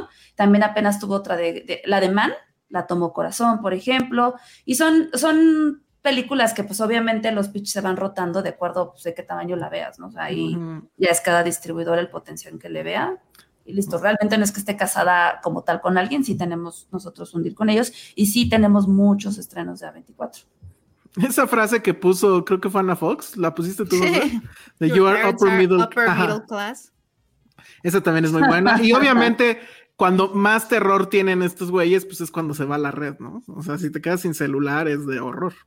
Entonces, bueno, pues tiene eso, creo que está chistosita, pero sí siento que es una cosa que. Sí, o sea, esta, es, es una buena opción para ir al cine el fin de semana y... En la onda de horror y bla, bla, Sí. Está bla. bien para, está bien para bien. abrir la temporada de, de, Sí. de justos. Tiene La sus neta. buenos jumpscares. Este, y, y- y creo que sí, el final giro de tuerca está muy cagado. Muy cagado. Quédense al que final, quédense Ah, al sí, final, final, final. ¿Cuál es el final, final, final? ¿Hay un final, final, final? Ah, En, en mi versión había un final, final, final. Ajá. No Pero era más eso. como. Era más como un behind the scenes. Ah, Ah, Pero estaba cagado. Oigan, te- tengo dos superchats retrasados, entonces de una vez antes de que se me olvide. sí. Uno que es una flor a Josué, Ana Fox, Josué, si no has visto Funny Pages, tienes que hacerlo, la vas a amar, qué bueno que ya está, se cae el podcast sin ti. Ah, muy obviamente. bien. Pero sí, sí la quiero ver. Muchas gracias, Ana. La tengo porque sí se me antoja mucho. Y Jack Fan dice, dinerito para que Penny destroce presencias. Ah, yo me quedé con ganas de que destrozara Ay, Dios mío, presencias, Dios mío. A ver, en Ay, dos Dios minutos, mío. Penny. Nada más No. es decir rápido. Es la película es que- de... Nos estamos peleando por Blonde, pero, El verdadero pedo aquí. es- pero el, el- el problema de estos meses es presencias. ¿Quién la dirige? Bueno, Dilo, no, más dilo. bien siento que siento, entiendo, entiendo por qué no nos. más bien presencias nos va a unir. O sea, si, si, si Blonde nos separa por nuestras diferencias de opinión, presencia siento que es de esas películas que nos une de lo mala que está. Híjole, es una película, pues de terror, mexicana dirigida por Luis Mandoki. También sale por ahí eh, esta Yalitza Aparicio en un papel pequeñito. Ah, sí, ni siquiera es. No, pues no, no, realmente es- su personaje es muy, o sea, sí es parte de la historia, no, pero es que con una historia que tiene tantos problemas de guion y tantas cosas que dices, ¿por qué estoy viendo esto? Como que ya no sabes cu- cuál fue el problema, o sea, es que creo que sí es, sí es un poco un desastre. Bueno, A ver, rápido, dinos nada más de qué trata. Eh, Presencias es la historia de, a ver si, a ver. A ver. Hijo, es que ni yo sé. A ver, es la historia de este, esta familia que tiene una cabaña en un lago y están como. Es como, es como bodies, bodies, bodies. Exacto. Es como una cabaña y empieza con dos niños que están con su mamá en este lago, ¿no? Viven, o sea, tienen una cabaña de descanso, de vacación ahí. Ah, ya sé. Y la, la hermana muere eh, ahogada en el lago, pero al parecer es porque hay una criatura en el lago, o sea, se ve como una mano la hunde y el chavo, el chavito chiquito, la está, está viendo todo esto, ¿no? Entonces empieza así como y dices, ah, ok, o sea, puede, más bien, a lo mejor hay presencias en el lago, ¿no? Como que dices, ok, sí, bueno. O sea, como que el chavito estaba dormido y cuando se despiertas pasa todo esto. Él trata de salvar a su hermana, se mete al lago, este, se ve que se hunde, la mamá los anda buscando y solo el niño sale, ¿no? A flote y la niña no. Entonces esta familia está un poco atormentada por la pérdida de, pues, que- que- de, de la niña, ¿no? Entonces la cabaña se queda un poco en desuso, la que regresa un poco a la cabaña es la mamá, pero bueno, crecen a este Oye, ¿qué chavo hace y su hermano. ya? que- Sí, ¿qué hace Yalitza ya? bueno, el punto es que Yalitza Bueno. dice, estoy muerta El- ya. el, pu- el punto es que el chavo se- este, ya es adulto, tiene una novia, bueno, tiene una esposa y se van juntos como, como en un viaje de romance a la cabaña. Y en esa, en es- en- mientras están ahí, él se queda dormido, algo pasa. a- él sale volando de la ventana y a su esposa la matan y él no tiene recuerdo de qué pasó. Como que lo único que sabemos es que él estaba en la cabaña, se quedó dormido cuando despertó, como que empezó a buscar a buscar a su esposa. No, tú como espectador no ves lo que pasa cuando él entra a la cabaña, como que lo primero que se te viene a la cabeza es que a lo mejor algo lo posee, ¿no? Que hay como entidades ahí que están como obligándolos a hacer ciertas cosas. Entonces su hermana, su esposa se muere en ese ataque y a él parece que lo avientan por la ventana.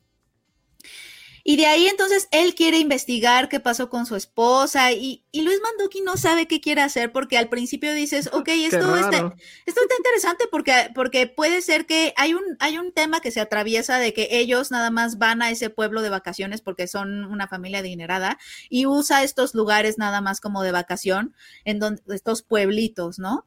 Y obviamente los lugareños no, lo no los quieren porque además el papá apoyaba como lo- a los grandes consorcios que querían como poner, ya sabes, sus Ah. empresas ahí. Entonces dices, ah, ok, entonces Ah. supongo que se va a meter a esto de, a, a este tema colonial, de que pues son estos extranjeros y, y los lugareños no los quieren, pero luego de pronto como que los lugareños lo persiguen, lo atacan, este, Yalitza Aparicio eh, es, parte de este pueblo, ella es como la que trabaja en esta tiendita, es la única del pueblo que lo ayuda, porque al parecer nadie lo quiere Ah. ayudar, nadie lo quiere ayudar a Yo pensé que iba a ser-.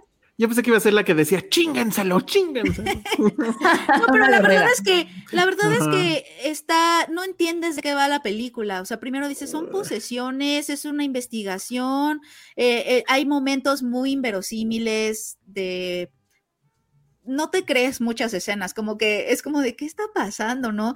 Muchos jump scares que no sirven y el giro del final, lo peor de todo es que ya para cuando Ah, llegas al final estás así de, Dilo, está- dilo, estás dilo. así de que ya Dilo, se acabe, dilo. ya. dilo. Todo era eh, como el Shamalayan en la aldea. Más Todo era- peor, ¿no? Es que tú dices, ya por favor que se acabe. De verdad no me importa ya si se muere, si encuentra a su esposa, si no, que esto se acabe, por favor. y, y- y de pronto el giro de tuerca es que más bien él es sonámbulo y sufre de esta enfermedad que te hace hacer cosas en el sueño, como matar a las clásico. personas, a las personas que quieres. Y entonces el que mató a todos, a su esposa, a su hermana en el lago, fue él porque él eh, duerme y en su sonambulismo se vuelve agresivo y mata a la gente. Y entonces Luis Mandoki te, te acaba la película con esta leyenda de cuánta gente sufre de este síndrome en el mundo. Ay, no. no es cierto. Ah, El sonambulismo es una condición que afecta, ya me imagino. Puedes donar al 01800 Mandoki Fund.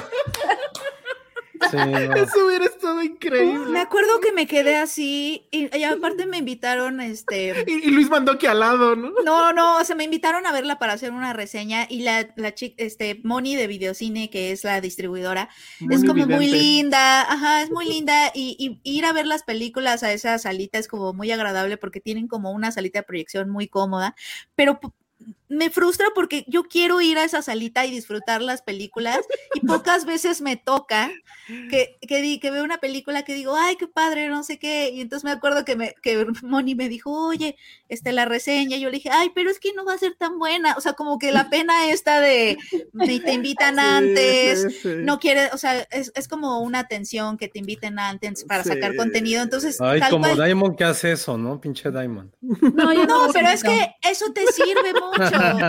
Bien. No, es que sí te sirve mucho, o sea, te sirve como periodista las Sí, películas para adelantar chamba, pero lo malo es cuando la pasa esto. y- ¿Ven? Ustedes se burlan y nos dice Ismael Morelos. Hubo un caso de un canadiense que sonámbulo mató a su suegro. Sí, síganse o sea, burlando. es- es una síganse A ver, burlando. es que nadie eso. dice que no existe y que no sea cierto, pero es absurdo.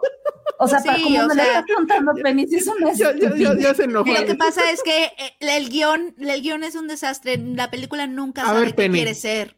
A O sea, ver, es como busquemos eh, la peor forma de morir o las peores casos de enfermedades y hagamos una película Sí. alrededor de eso y la terminamos ya como, hubo, ¿no? ¿sabías que? Pues así hay miles de sabías que de miles de cosas. Sí, es como, eh, la verdad, es- está, está mal escrita, creo que está mal escrita, no sabe qué quiere ser. Hay un momento donde incluso parece que es como terror, o sea, parece que es el pueblo los, eh, los que conspiran en contra de esta familia, pero dices, no, pero ahí es- está raro si es así, porque ahí está raro, Es que es lo que decía, el No, pedo del sí, cine mexicano ahorita sí, no son tanto las sí, producciones, sí. son, es, es un pedo de guion, viene desde los guiones. Sí, es, escritura, ¿no? Es, es, es, tener amigos a los que les digas, oye, échale Exacto, un vistazo a mi siempre lo he dicho. Sí, sí. Échale un vistazo a mi Pero a ver, Penny, pero a ver. brutal, ¿no? ¿Qué prefieres? ¿Qué pre- ¿O qué prefieren todos también allá en el chat? ¿Qué prefieren? ¿Que Luis Mandoki haga este tipo de películas o que haga más documentales de AMLO? ¿Qué prefieren? Pónganlo en el chat. y Penny se queda a pensar. Que haga comerciales pues, mejor. Sí, Mejor o que sea- comerciales. Para mí los comerciales. Yo siempre, yo siempre agradezco las propuestas de género en el cine mexicano porque son difíciles, ¿no? Y sobre todo son difíciles de financiar. Eh, o sea, creo que ahorita están teniendo más lugar eh, justo en podcast de ficción, ¿no? Si- de ci- lo que es la ciencia ficción, el terror, está encontrando más, latinoamericano está encontrando lugares en, el, en lo sonoro, precisamente porque pues es más fácil cu- cuestiones de presupuesto. Entonces sí dije, ay, está padre que haya, o sea, una película de terror y así, pero te juro que no, no, no pude, no pude, no, no, no lo logré. A la mitad yo ya estaba así de que esto, de eso que empiezas a, a cuestionarte cosas como, ¿qué hago aquí? ¿Sabes? Como de que empiezas a ver la sala de cine y dices, Y suenan ¿por los talking heads. aquí? How did I get here? Sí, how did I get here? ¿Por qué estoy aquí? ¿Quién soy? Este, ¿Cuál es el propósito del periodismo de cine? O sea, como que si empiezas a, a cuestionar todas estas cosas de hay un propósito de esto. O sea, Ya, ya me dijo, mejor que se jubile. Sí.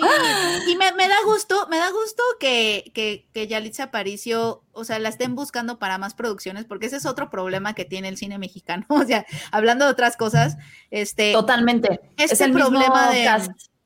Este, no, y, y- y también o sea, y cuando no, van, van a buscar eh, actores no profesionales, pero de, de comunidades marginadas, etcétera, etcétera. Y luego ya que hacen la película, lo sueltan y bye, te regresas a, a de, a de donde te saqué y ya no me importa lo que pase contigo. O sea, sí es un problema, es un dilema que O el veces mexicano con el que se... Ajá, o sea, es que es muy fácil ir, o sea, no muy fácil, pero sí es como de, ah, necesito tres niñas de la sierra y voy a la sierra y hago mi casting y, No, y las, y las hago pasar... en mi, en mi película para que venda boletos. ¿Se Claro, prefieren pero- niñas pero- de la sierra o influencers? Pero también es que es eso, ¿no? Como que están los influencers, Depende pero también están, contar. pero eh, creo que el problema es cuando vas con personas que, está- que viven en una situación vulnerable y vas y un poco dices, mira mi película, bla, bla, bla, bla, bla, bla. Obviamente no les vas a pagar lo mismo que le pagas a Daniel Jiménez Cacho. Haces tu película, te aplauden porque los actores no profesionales, qué increíble. Y luego ya, esos actores pues ya estuvieron en una película, pero son parte de la industria, no son parte de Ya la tienen que contarle a sus nietos y a como sus que hijos. si hay si Ah. es un problema, o sea, que el cine mexicano se enfrenta y si hay cosas este de ética ahí atravesadas que creo que Sí. se tienen que resolver, porque sí es sí se hace mucho y, y pues es, era el miedo, ¿no? Como de después de Roma, este, ¿qué va a pasar? O sea, que, Pues o sea, están, está en la lucha, ¿no? Digo, está más en la onda de posar y que eso no sé siquiera si se lo paguen, pero bueno. Pues sí estaría bien que, que los cineastas se hicieran un poquito más responsables de los equipos que, que crean en sus películas y luego, o sea, como que también hay algo muy cruel de, ah, ya hiciste mi película, bye, me diste premios, bye, ya me voy, regrésate y Dilo, a dilo, seguir- a Cuarón, seguir- dile, a Cuarón. seguir sin, a seguir sin, sin dinero, ¿no? Para No. cuántos, cuántos actores. Me tocó hace poco entrevistar a un actor que estaba nominado al Ariel por una película y estaba trabajando en una gasolinera y me, me contestó, me- la entrevista la hizo desde su trabajo. Y te dijo, como de, regular "Ay, o pues es que premium. Yo quiero seguir haciendo actor y pues estoy buscando oportunidades y dije, pero ¿qué pasa después? O sea, Sí, sí, pues sí. o sea, como Cámara, que Cuarón. sí, sí, sí es como, si hay una cosa ahí de explotar circunstancias. Entonces, pues sí me da gusto que Yalitza esté como en otros papeles, me gustaría verla más, pero sí, esa es un- una cosa. Ah, ah, estaban diciendo aquí que están los Spookies, que esa serie creo que le gustaba mucho a Josué. Sí, no la he podido ver, pero sí. Sí. Ajá, y yo también vi el, el- el avance y está, y tiene un traje muy raro. Dicen que sale como la luna. Yo como no la vi, bueno, sí la intenté ver, pero no, la verdad no. Estaba cagada. Sí. Eh, bueno, pues entonces ahí está, esa película está en esa cosa que se llama, ¿qué? VIX, que es el nuevo, ¿cómo se llamaba? El de Televisa, que ya lo mataron. Blim. Blim, ajá. Entonces, bueno, pues no lo tenemos, no. Otra cosa que tampoco tuvimos y por eso no hablamos de ella, o alguien la vio, eh, la Ah. de Isaac Svan, nos están preguntando por mal de ojo, hablando de Ay. cine de terror. Yo la quería ver. Yo la quería ver, pero pues jamás la, la producción se acercó ni nadie. Y digo, no es que lo tengan que hacer a fuerzas, pero pues es que si no sucede eso, entonces tenemos que ir al cine y verla. Y pues francamente no he tenido tiempo. Se me cruzó una película de un avión que al rato les voy a contar que me encantó. Ana Fox, que viene este, dando opiniones muy positivas de todo, dice mal de ojos y es un upgrade para el cine de terror mexicano. A ver, entonces Isaac Van, Oh. agarra ese quote y ponlo en el póster, por favor. Este, Yo por lo que sé bueno. es que han dicho que tiene una muy buena producción, o sea que la historia no es así wow, increíble, pero pues está bien producida. Y lo poco que yo he visto es que al menos en maquillaje si dices, órale, está, o sea, sí está padre como que este tipo de intentos se lleven al cine. Está este, cool. Para contar Que es su primera. Ahora, Sí, no, perdón. película de terror, según yo, sí. Este, yo lo que rescataría de esta peli, y aplaudo, es que creo que hicieron un muy buen, este, una muy buena campaña de marketing. ¿Quién, los del ojo? platicando como con, ¿eh? ¿Los del ojo o quién? Sí, Los de mal de Ah, de que mal de fue Cinépolis. Distribuye esta película.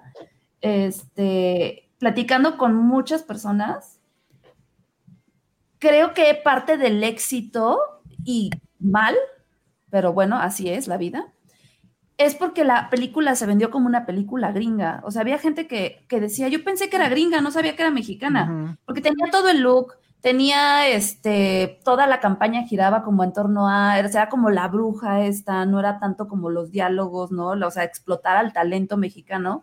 Y creo que eso ayudó mucho a enganchar a la gente. Al final el terror es un género que es súper popular en México y, y pues, qué bueno que, que eso ayudó a impulsar la película. Qué mal que se tenga que hacer de esta manera porque pues ¿no? Uno ve cine de terror mexicano y si Pero lo, que voy es que pero, sí, bueno. como que sí les faltó. Bueno, igual no les importábamos, ¿no? Pero, no, o sea, no éramos parte del plan. Pero pues sí, igual me hubiera gustado poder hablar de ella y, en fin. La- pues fue. intentaré, intentaré verla en cine y si no, pues me espero a que salga en VIX. Ahorita está en cartelera, ¿no? Todavía. Ahorita está todavía en cartelera Sí, y va a seguramente seguir. va a durar un ratito. Sí, porque las Sí, de terror porque- ya ven que les va súper bien. Les va bien. Ah, Este, bueno, entonces si quieren, pues seguimos con Hocus Pocus, que yo ni siquiera sé, la primera ¿No nunca la sabes vi. qué es Hocus Pocus? No sé qué es Hocus Pocus. ¿Tú sí Pocus. sabes, Josué? ¿O tampoco? Sí, se la Ah, puse, bueno. ya la vio. ¿La uno o la jamás, dos? jamás Las supe. dos. Sabía de su existencia, Órale. es una película muy Sí, de mi generación, Ujú. pero jamás lo vi porque fue lo que le dije a güey, es una película hiper mega ultra femenina y cuando eres un niño, lo que menos quieres ver es una película hiper ultra mega femenina. Entonces le dije, güey, para mí es como, no, era como mi némesis de películas de Halloween porque, güey, pues era un niño. Y la Pero ahí lo corregí y le dije, pues no, No. tanto, yo me acuerdo, digo, A no ver, en el momento, porque cuando yo era niña, que la vi, tenía como cinco años o cuatro, este, ya más grande, pues, sí había muchos niños que la veían porque me decían, es que me gusta la bruja, o el papel que hace esta Sarah Jessica Parker, porque fue el crush de muchos niños, o sea, pero de muchos. Ya viendo la película más adulta, porque ya tiene un rato que no la veía, sí está súper sexosa. Yo, yo hay algo que, hay algo que necesito y, y ojalá alguien me respalde. Elsa no va a ser de esos. Pero ahorita hablando de Hocus Pocus, gente de mi generación otra vez insistiendo, no queremos, no soportamos, no encontramos remotamente sensual. O sea, es más sensual esta botella vacía que Sarah Jessica Parker. O sea, Ay, no es eso- Ah, yo estoy, yo estoy de acuerdo contigo. pero tú no sí por la ser- amas, pero tú sí la amas por Sex and the City. No, a ella, ella es el personaje que odias cuando amas Sex and the City, porque es una Sí. vieja loca. Sí, Sí. no, no, no. Ella, o sea, parece caballo, ya es lo hemos dicho. es tóxica, es el personaje más tóxico. no La cara de Penny, perdón, la cara de Penny. Pero parece caballo. Bueno, esta, esta imagen que estamos viendo ahorita es de la Hocus Pocus original. Pero te reíste, Penny. Si te reíste, ya. ya, Así que Oiga, pero Pruebas. yo, No, nunca, pruebas. yo nunca la había visto. Sí está muy sexual la película, pero muy... muy- tiene La que- primera. Cabrón, o sea, Sí. el personaje de Ah, Sarah la tengo que Jessica... ver ya. El personaje de Sarah Jessica Parker te deja venirte en seco, o sea, Oh, ya.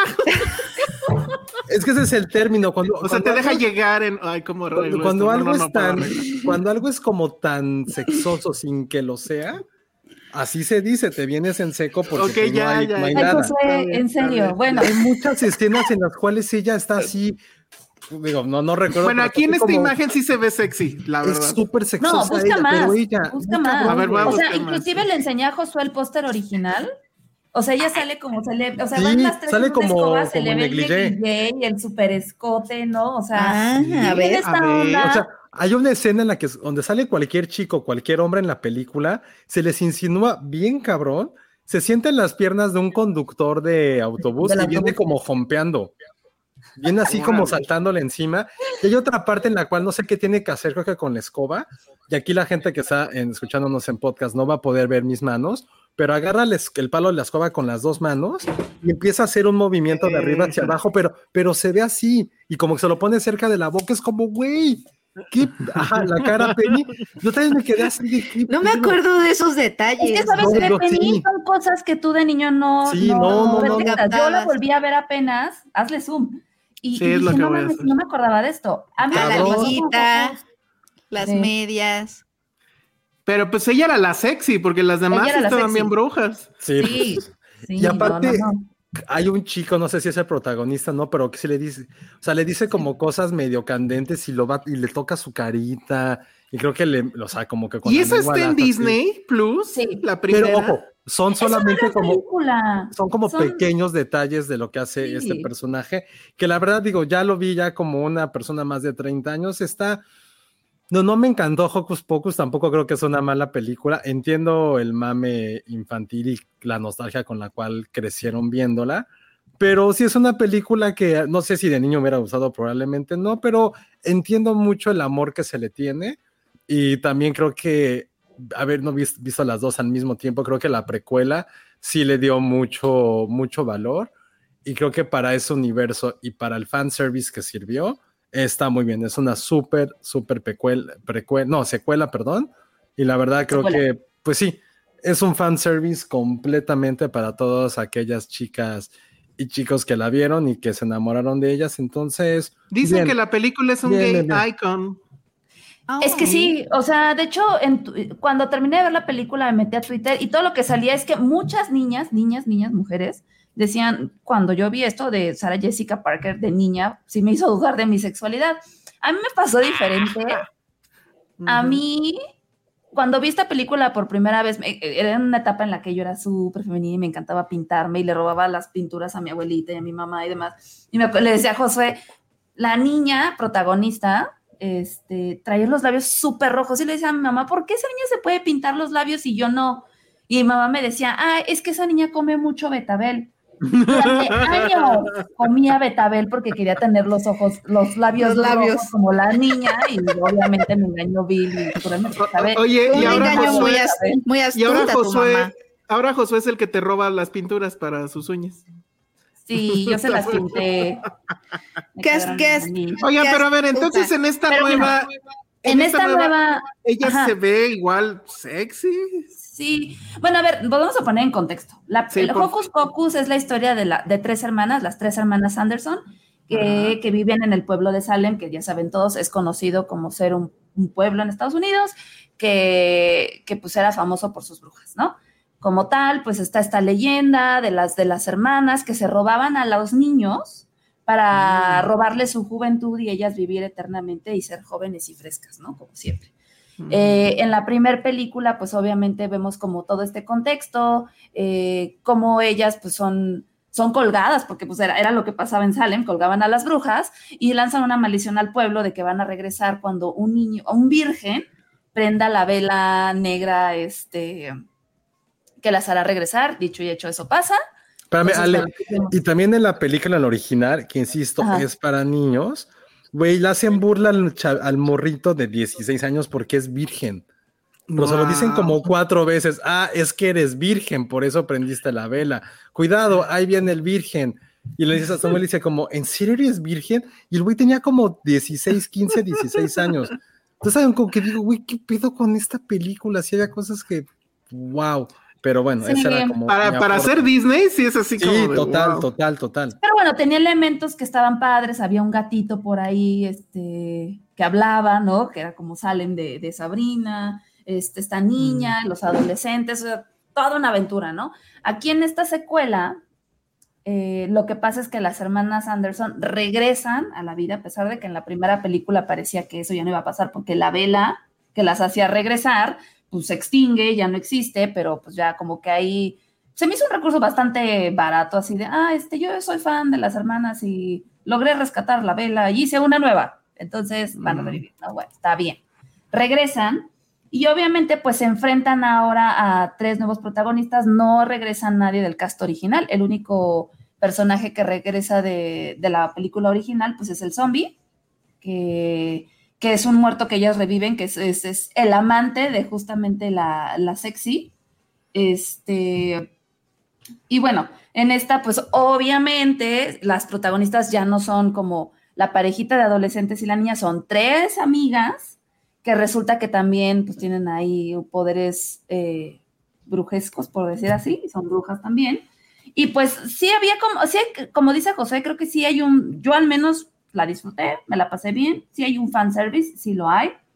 Este, me decía, se ven viejísimas, se ven horribles. Digo a Josué, le digo, pero es que tiene un contexto que, que se apega y que creo que queda perfecto. O sea, se puede justificar perfectamente el que se vean más viejas, porque en teoría, pues como ellas consumen el alma de los niños para mantenerse jóvenes, jóvenes y han pasado años desde que este desde que se murieron por última vez, pues no han consumido ningún alma y entonces está justificado el que se vean así. La verdad, la película no intenta en ningún momento hacer silla y de ahí vamos a rejuvenecer ni nada, ¿no?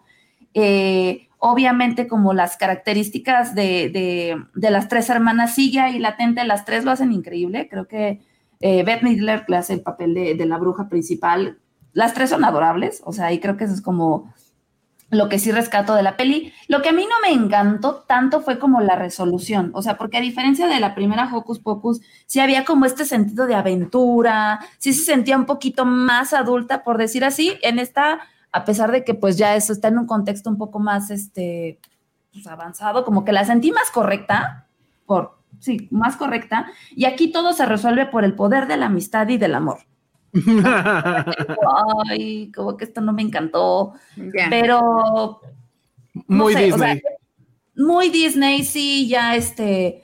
José decía, ¿no? Por, eh, cuando empezó la película, sí, claro, tenía que ser una, la protagonista tiene que ser una mujer de color, con una amiga latina, con una amiga, o sea, por supuesto que sí existe esta onda de que, ok, vamos a cumplir con esto y vamos a que la historia gire alrededor de la, amistad y demás. A mí, por ejemplo, hay personajes que me, so- me sobraron muchísimo en esta, en esta nueva adaptación. eh, como ya no pueden usar el recurso de la vela negra y vamos a chupar el alma de los niños, ahora el recurso es que tienen que hacer un hechizo, así súper mega ultra cabrón que el libro ni siquiera lo quiere hacer, en donde ellas pues se van a convertir en como todas poderosas y necesitan, eh, para hacer este hechizo necesitan la sangre de su enemigo. Y el enemigo resulta ser como el, el alcalde del pueblo, porque es como la reencarnación del que las mandó a colgar cuando eran, este, cuando vivían en Salem ahí, ¿no? A principios de siglo. Entonces, eh, como que ese personaje por ahí a mí me sobró muchísimo, sale como una vez, a nadie le importa y todo gira alrededor pues de estas nuevas, de estas nuevas amigas que yo siento que dan para explotar después y hacer, seguir haciendo películas de brujas, porque ellas quedan como las nuevas brujas y esta nueva generación de, de hermanas con poderes. Y listo. Oye, te hacen una pregunta aquí muy interesante, Crisis 85. Algunos le criticaron que también quisieron hacer lo mismo que en Cruella, es decir, justificar su maldad y hacerlas ver como incomprendidas. ¿Ustedes vieron eso? Sí, total. Mm, o sea, siento, sí. siento que la fórmula para justificar la maldad de cualquier persona es que en su infancia alguien los jodió y que eso lo justificas absolutamente todo, que puede ser cierto, sí, claro, pero pues no por lo que te pasa implica que seas esa persona y que tus acciones tienen que estar designadas por algo que te pasó 20, 25 años antes. Y en esta película, eh, como que ves su vida en Salem, o sea, cuando eran niñas, entiendes por qué pasa lo que pasa, pero sí es como de, ay, qué Fíjate que- hueva está eso. Pero Yo no lo sentí tanto. Y a mí esa parte de verlas de niñas no me desagradó. Porque en lugar de mostrarte de que ay, eran unas, eran tres hermanitas buenas y eran incomprendidas porque les gustaba la naturaleza diferente. No, no, no. Te las pintan desde un principio como de estas niñas malcriadas, que se burlaban del prójimo, que tenían maldad como tal, que está padre, porque Disney tiene esta fórmula de nadie no, no, no, porque- tiempo, no, no, ahí sí, no, no, no, ni al caso. O sea, ¿De la mal- no es que fueran malas o no, o sea, No, no eran malas, pero sí tenían este interés y les valía. Como malicia. No, no, no, cero, cero, cero. De hecho, dicen que son malas porque una de ellas a los 14 no se quiere casar con alguien y hace lo que ella quiere, porque no obedece a la yo Ojo, yo nunca dije que eran malas. Dije No, que les no vale hace- madre lo que no, diga no, la, la no, no sociedad. les vale madre, es precisamente lo que ellas quieren hacer. O sea, creo que esa parte me gustó de, güey, ¿creías que en el siglo XVII eras bruja? Porque no seguías lo que te dictaban los hombres ni la religión, no, Ujú. porque tenías esa libertad de pensamiento, lo cual dije, güey, está bien padre, pero Sí, así sí justificas lo que hizo, no es como, eh, sí estuvo bastante, es, eso a mí la neta no me gustó, y algo que descubrí de la película ahorita, nada más para ya dar mi último comentario, el que la hace de zombie, este personaje que evidentemente creo que ni Penny ni Elsa, porque no lo han visto, saben quién es, resulta que es Doc Jones. Ah, bien. Exacto, ¿Quién cuando vi los créditos Doc Jones dije, ay, güey, es este cabrón en el 93. Y Ah. siento que fue de sus primeros papeles. Sí, que Doc de- Jones, quien no sepa, es como el verdadero actor fetiche de Guillermo del Toro. Es el que ha hecho el hombre este de las manos, Ajá. este Mimic y el personaje famoso, el azulito de Hellboy, que se me De fue su nombre. Se me fue Y su él es este, el, el de Water, ¿no? Él es el zombie. No, no, no, pero en. en- ah, en- claro. Sí, sí, sí, y ¿cómo es el monstruo este, el monstruo sexy de Penny. Sí, El monstruo que. Penny, que Penny se dejaba casar. ¿Cuál era? ¿Pero cómo se llamaba? No sé qué, in the water. Ah, el de The The Shape of Shape Water. of Water. The Shape of Water. Pero Ay, tenía nombre, era el come huevos. Come huevo. Come Pues, huevo. no No, tenía nombre. No, pero es que es que te lo revelan y esa es una, una cosa que me gusta de Shape of Water. Te lo revelan como un ser sexual. Ujú. También es Pero el bueno. fauno. Sí, él es, verdadero, él, es el él es el verdadero hombre detrás de la magia de Guillermo del Toro. Muy bien. Y ahí está en Hocus Pocus. Que si vieron la escena post créditos. No, no la vi. mm, Ya no la vi. Es que la vimos ya tarde, la verdad. Fue como de, bueno, ya sigamos con lo que hay que hacer, que que buen de películas que ver. Hocus Pero este, algo que también quería destacar de esa infancia que estábamos platicando hace ratito, es que también tienen la única mentora que les dice, oigan, este, pues hay un mundo más allá que es diferente, es este, nuestra Rebeca de Ted Lasso, que él hace como de bruja que le pasa la batuta mm, y las encuentra desde niñas y es la que les da esta introducción a este mundo que pues obviamente con, con el que ellas se sienten más libres, que eso también a mí me gustó mucho. Y ya nada más para terminar, algo que sí rescato de, que me gustó también de la, de la película, es que sigue conservando esta esencia de, de la ingenuidad de las brujas que se sorprenden este, con todo, ¿no? Con la tecnología, porque pues obviamente pasan como 300 años desde la última vez. En la primera película, cuando despiertan por primera vez, pues creen que el concreto es un río negro que las va a chupar, ¿no? Y, Mm.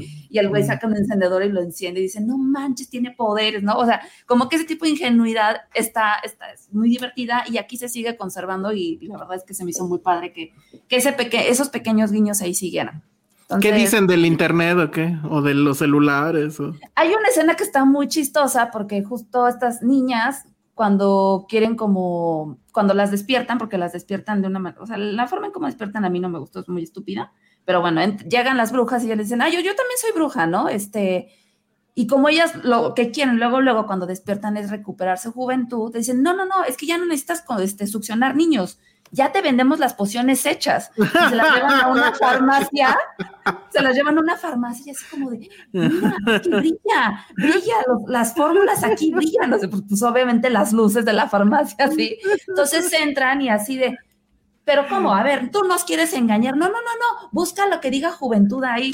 Entonces se van a una naquel a, a casi casi a ponerse No, las pues ya, ya la quiero ver. aloe y no sé qué, y se lo empiezan a Te, asqueroso, te odio. se las empiezan a comer y o sea, está muy o sea, divertido. ese tipo de cositas que son muy divertidas, que obviamente como que tienen esencia. En la, en la anterior, por ejemplo, le ro- hay una escena donde le roban sus escobas y entonces agarran cualquier cosa para volar. En esta está muy chistoso porque pues agarran, una agarra una escoba y la otra agarra de estas es- aspiradoras que tanto quiero, que son como robóticas y entonces va como surfeando porque pues es lo que se encuentra, ya no hay, ya no hay escobas como en su época y entonces va en su aspiradora de este robotito. Entonces son cosas así que sí están divertidas. Sí, sí, eso sí está bien divertido. Sí, está muy cagado. Está bien, muy bien. Bueno, entonces eso fue Hocus Pocus 2. Nice. Está- Cadabra en español. Abracadabra en español, la Abracadabra. encuentran en Disney, Disney Plus. Bueno, yo fui a ver una película que, pues vi nada más el póster y vi que es un avión valiendo madres y O dije, sea, quiero fuiste al verlo. cine físicamente. Fui al cine físicamente a verla porque además está en. IMAX. Se llama, en inglés se llama Emergency, Emergency Declaration, aquí creo que se llama Emergencia, no sé qué, pero En el aire. Ah, ya sé, En el aire. coreana, ¿no? es coreana, exactamente, eso Si no, también le, llamó. si no le pusieron alerta aeropuerto, no la quiero ver. Güey, les juro, a ver, les pregunto. Es muy pronto, es muy pronto para hacer películas de paranoia y terror con el virus, con, con la pandemia. ¿Es muy pronto No. o ya se puede? No, ya se No, puede. ya. Bueno, a los coreanos ya. dijeron ya, nos vale madre. Y entonces mezclaron dos paranoias, el avión y la pandemia. A mí se me Y es una delicia. ¿De qué va? Bueno, pues es, es, empieza como A mí la clásica película de desastres que te empieza mostrando a los personajes, ¿no? Entonces tenemos a un papá que va con su hija, nunca sabemos por qué, dónde anda la mamá o qué, pero sí sabemos que el papá, muy a, a lo, este, ¿y dónde está el piloto? La neta, el papá es, tiene este trauma de que eh, no le gusta volar, ¿no? Pero bueno, se tiene que trepar. Parasite, ¿no?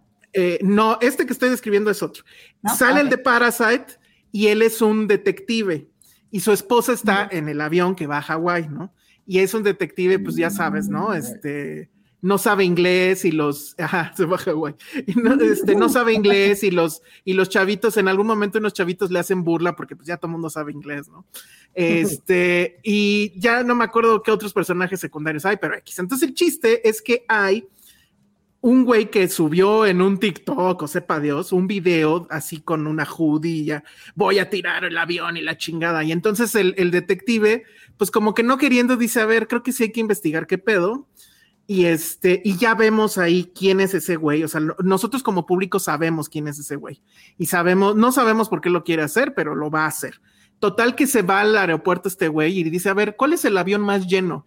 Güey, es como el aeropuerto de la Ciudad de México, está hasta su puta madre y así como de, güey, pues cualquiera, ¿no? Porque además así la fila enorme hasta para ir al baño, etcétera.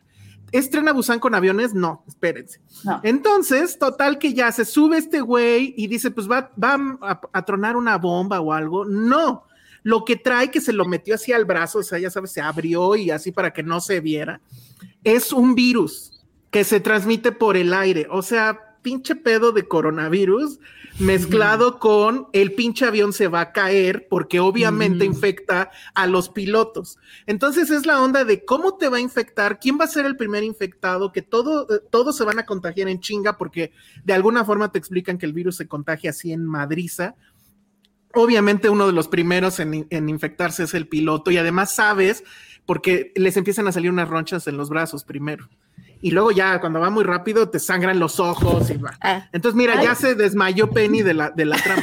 Entonces, la verdad está está súper increíble porque también de repente pareciera que se mezcla un poco con la este con Godzilla original.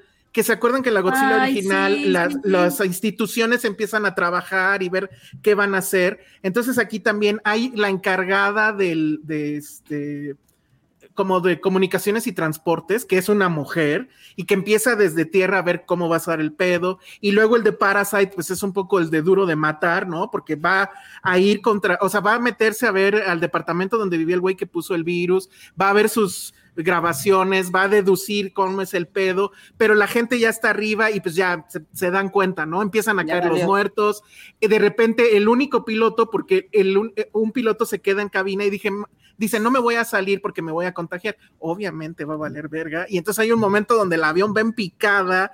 No les digo cómo se va a salvar esa situación. Hay un chingo de problemas así de, como en Indiana Jones, que pasa un problema y todavía no sales de ese problema y ya hay otro problema y así se sigue. Es brutal. Hay una escena, eso es un poco un spoiler, pero hay una escena donde los pasajeros se empiezan a despedir de su, porque obviamente todos tienen internet, porque ya sabes, ya hay internet en los Sí, aviones. obvio. Entonces hay un momento donde se empiezan a despedir de sus, de sus familiares, que está así de no mames, ya, o sea, no vuelvo a volar en mi vida. Buenísima. O sea, sí de repente puede estar rayando en lo ridículo, en lo y dónde está el piloto, pero toda la paranoia y todo el asunto de qué hace el gobierno, bueno, gobiernos allá, dejan bien mal parado a los gringos, no les voy a decir por qué, este, el avión arriba, abajo, toda la tensión, no, no, no, no, no, es en serio increíble. En IMAX, esas escenas donde el avión ya está valiendo verga y que va en caída libre prácticamente están fabulosas. Ah, bueno, y lo que te explican es que en un emergency call o como se llama la película, es cuando un avión efectivamente tiene un pedo y se supone que todos los aeropuertos alrededor tienen que ayudarlo. Y eso se va a cuestionar, digamos, en la película. Entonces, me encantó.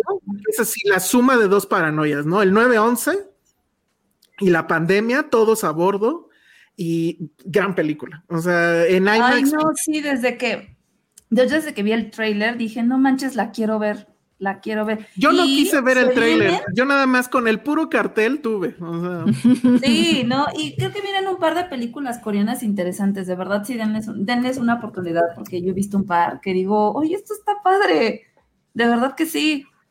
sí, está Sí, y, muy, y el, muy, el era muy bueno, la verdad es que sí vendía muy bien, muy, muy bien. Ok. No sabía Bueno, que pues salió en. IMAX, qué padre. Sí, Mañana está en iré a IMAX. verla.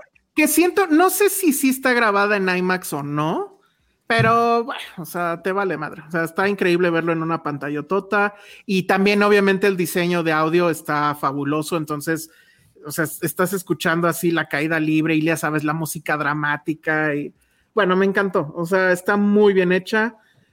Está en una rayita de volverse tonta, pero lo rescata. Eh, está muy, muy, muy bien. Es como que la suma de muchas películas de desastres, Die Hard, este, muchas, muchas, muchas cosas. Me encantó, me encantó, me encantó. Oigan, están aquí preguntando por Smile. ¿Alguien la vio? Yo no la he No. visto. No, Yo sí la vi, pero la verdad es que no tengo una gran opinión al respecto. O sea, Es lo que me estaban lo- diciendo hoy En la oficina, que están bien. Como, como diríamos en la eh, en mi en mi trabajo. Güey, esto, cada página cuesta, cada espacio en internet cuesta, porque le vamos a dar publicidad a la mierda. Eso no que me esté me dice mierda, no, no, no me parece que sea mierda, pero no me parece que sea así como de, ay, bueno, se supone que sí le fue, sí es la, la película número uno, ¿no, Ale? Bueno, pero a ver, decir el número uno de terror en México, la, Ah, exacto. la caca asesina sería el número uno. O sea, la No, a ver, no fue la primera la película de terror en México. Obviamente quedó en top 1 el día de su estreno, porque es la de estreno, es terror. Ujú. Mm. Quedó en el top 1. O sea, ¿no le fue mal a la película? No, no le fue mal. No, por eso, pero está diciendo que cualquier cosa de terror en México. Pero no es la película estreno. wow de. Sí, eso me encanta esa frase de, güey, cada página, y eso Penny lo sabe, cada página cuesta. ¿Por qué vamos a hablar mal de algo si eso cuesta? Igual aquí Eso cuesta. Bien. Cuesta recursos, cuesta Sí, tiempo, cuesta, cuesta, tiempo, dinero. cuesta la gente. Sí. Entonces, Bueno, pues ahí Smile, está. no smile. Sí, yo no pude ir a verla. O sea, es, es una galería de jumpscares, la verdad. Yo no le no entiendo el hype. O sea, te la pasas bien si Creo eres que- de esas personas que busca que la película te espante, pero Creo No, que a el mí me hype. dijeron que era la copia de muchas películas. O sea, es que la verdad no, no me considero experto en terror. eh, Pero como experiencia, pues sí, te espanta un chingo. Pero. Oye, pues, creo ya. que, creo que, creo que el hype es la campaña de marketing, la campaña publicitaria. Ah, la o sea, campaña que- gringa que está tuvieron buena. una, una campaña bastante buena que la, o sea, creo que de ahí viene el hype, básicamente. Sí, ¿no? Total. puede O sea, ser. que creo que ya Lo de los sería- estadios, ¿no? Que sí estuvo muy, Ujú. muy chingón. Sí, o sea, porque sí es inquietante ver una sonrisa medio Ujú. macabra. O sea, no, ustedes no lo. Yo veces, cuando, a veces es como de, ay, a veces me son- sonrío en el espejo para ver los dientes, ¿no? Que todo esté bien, que no tengas ahí el frijolazo, etcétera.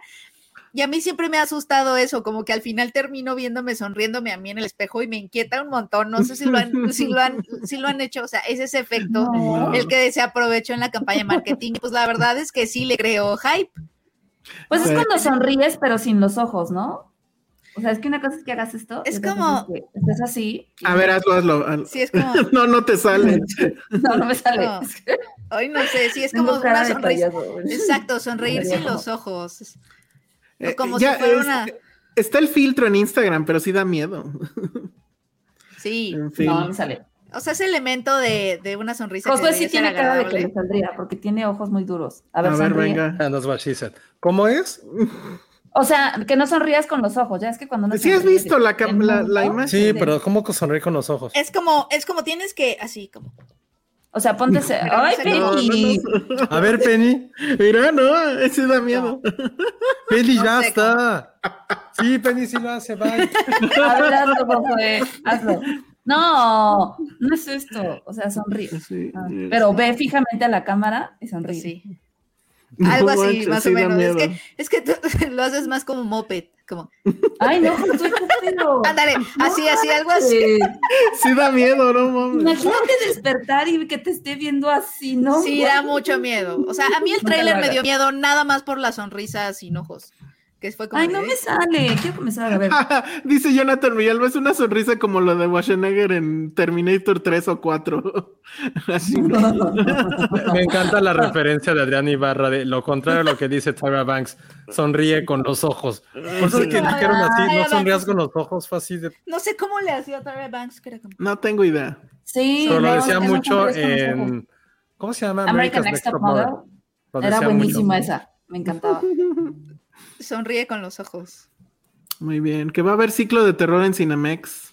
Ay, sí, va a haber un ciclo de películas clásicas. Sí lo dijimos las... Ah, no, yo ni estuve. de- No, hay, no, este, la vez pasada tenían otro ciclo de, de películas. Ahorita, ahorita les digo. Chequen el video que está aquí en el canal de YouTube de, de Ale y, y Josué que fueron a Cinemex El nuevo Cinemex, ¿cómo Galerías se llama? insurgentes, Market. Market. Galerías. Y básicamente es un video de ellos viéndolos comer. Ay, sí, Deli. Creo que ahí faltaste, Penny. sí. No, porque a Sí. nada le hubiera gustado. porque sea, comida verde. trae Drácula. Ah, sí, ¿De la comida verde no está tan padre. The Thing, Pesadilla en la calle del infierno, Poltergeist el ex, y El Exorcista. Muy bien, puro Bien, clásico. pues las clásicas. Clásicas, de- sí. Clásicas Que de se supone, 5. Según yo, espero no equivocarme porque eso fue lo que yo entendí, es que iban a hacer como estos ciclos de terror por la temporada y iban a estar cambiando la cartelera para ir sumando y poniendo películas de terror clásicas. Que está padre, la verdad. Sí, está muy bien. Está bastante bien. Bueno, pues creo que ya con eso acabamos. Sí, yo tengo anuncios. Ah, sí, tenemos regalos, ¿no? Y tenemos regalos. El primero y el más importante es que mañana estrena también, vista por última vez, protagonizada sí, por cierto. Gerard Butler, y la tienen que ir a ver, por favor. Pero a ver, que cuéntanos a de qué decir. va, porque no yo no voy a entendí. decir de qué va. ¿Sabes qué? Es que esta película yo creo que ha sido la película, ahorita voy a abrir mi corazón, más complicada con la que he trabajado en mi vida.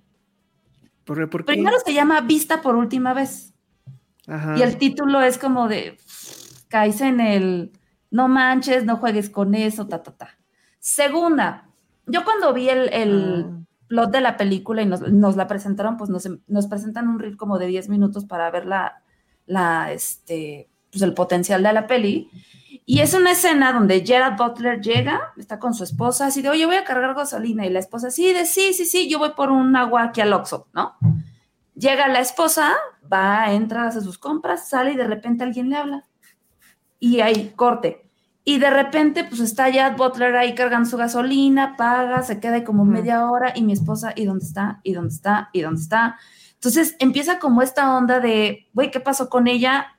Na- nadie sabe, las cámaras no se ve, como que vimos que alguien le habló, o sea, como que es ese tipo de intriga que sí son atractivas, son interesantes, pero al final es como, ¿cómo vendo esto sin, sin llegar a un punto susceptible de, ¿no? Eh, de que alguien se ofenda, de, oye, pues es que, recordarán que creo que fue Cinepolis quien hizo una vez una campaña de Se Busca.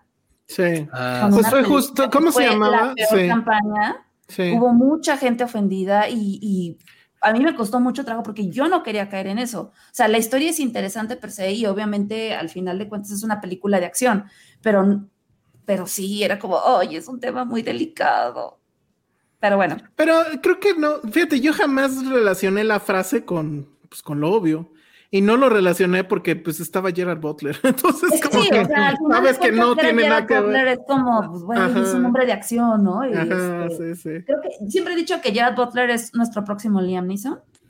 Este, Puede ser, quiere ser eso, quiere. Quiere ser, pero, sí, ajá. sí, sí. Porque que aparte el güey vende muy bien y Liam Neeson también vende muy bien. Pues entonces, recordemos la última película que tuviste con él, ¿cuál fue?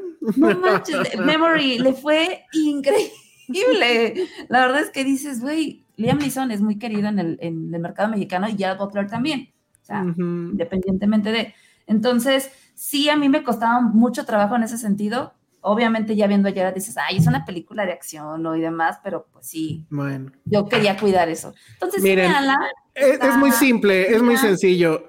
Todos queremos que Ale nos regale algo de Navidad. ¿Estamos de acuerdo, Josué Penny? Sí, Ale quiere un bono navideño. Exactamente, entonces para eso necesita Vayan. su bono navideño. Entonces vayan a ver esta película que se llama Vista por última vez, en inglés, Last Seen Alive.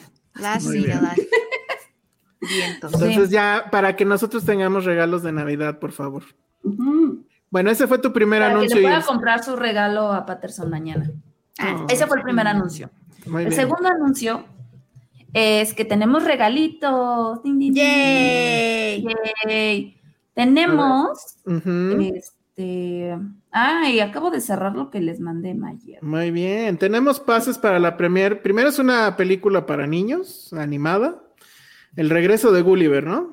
Ajá, tenemos cinco pases para cuádruples, ¿eh? Porque pues, Cuádruples. es película familiar para ver el regreso de Gulliver en Cinépolis Buena Vista.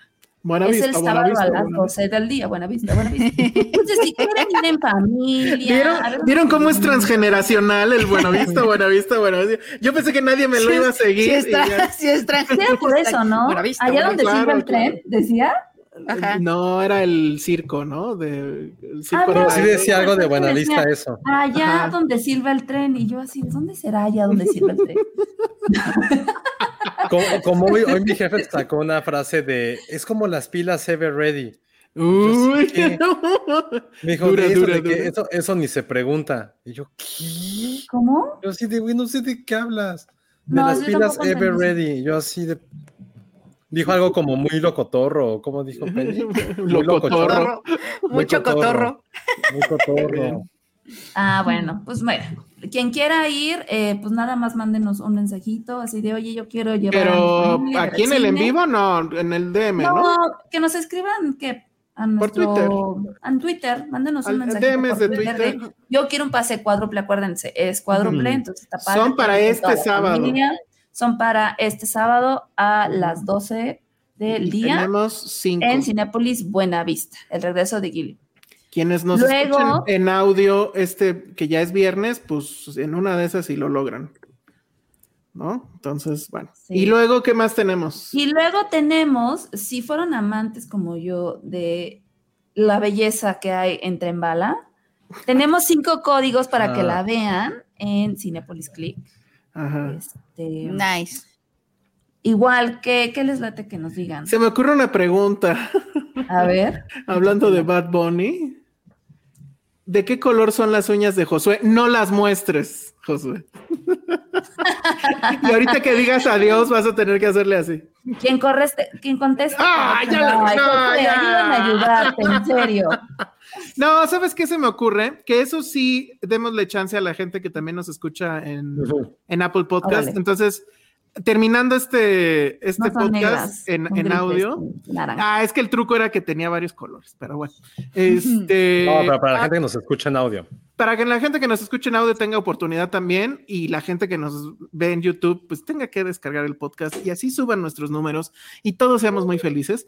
Entonces va a haber un, un extra donde voy a hacer la, la pregunta para ganarse uno de esos cinco códigos para que puedan ver Tren Bala en Cinepolis Click.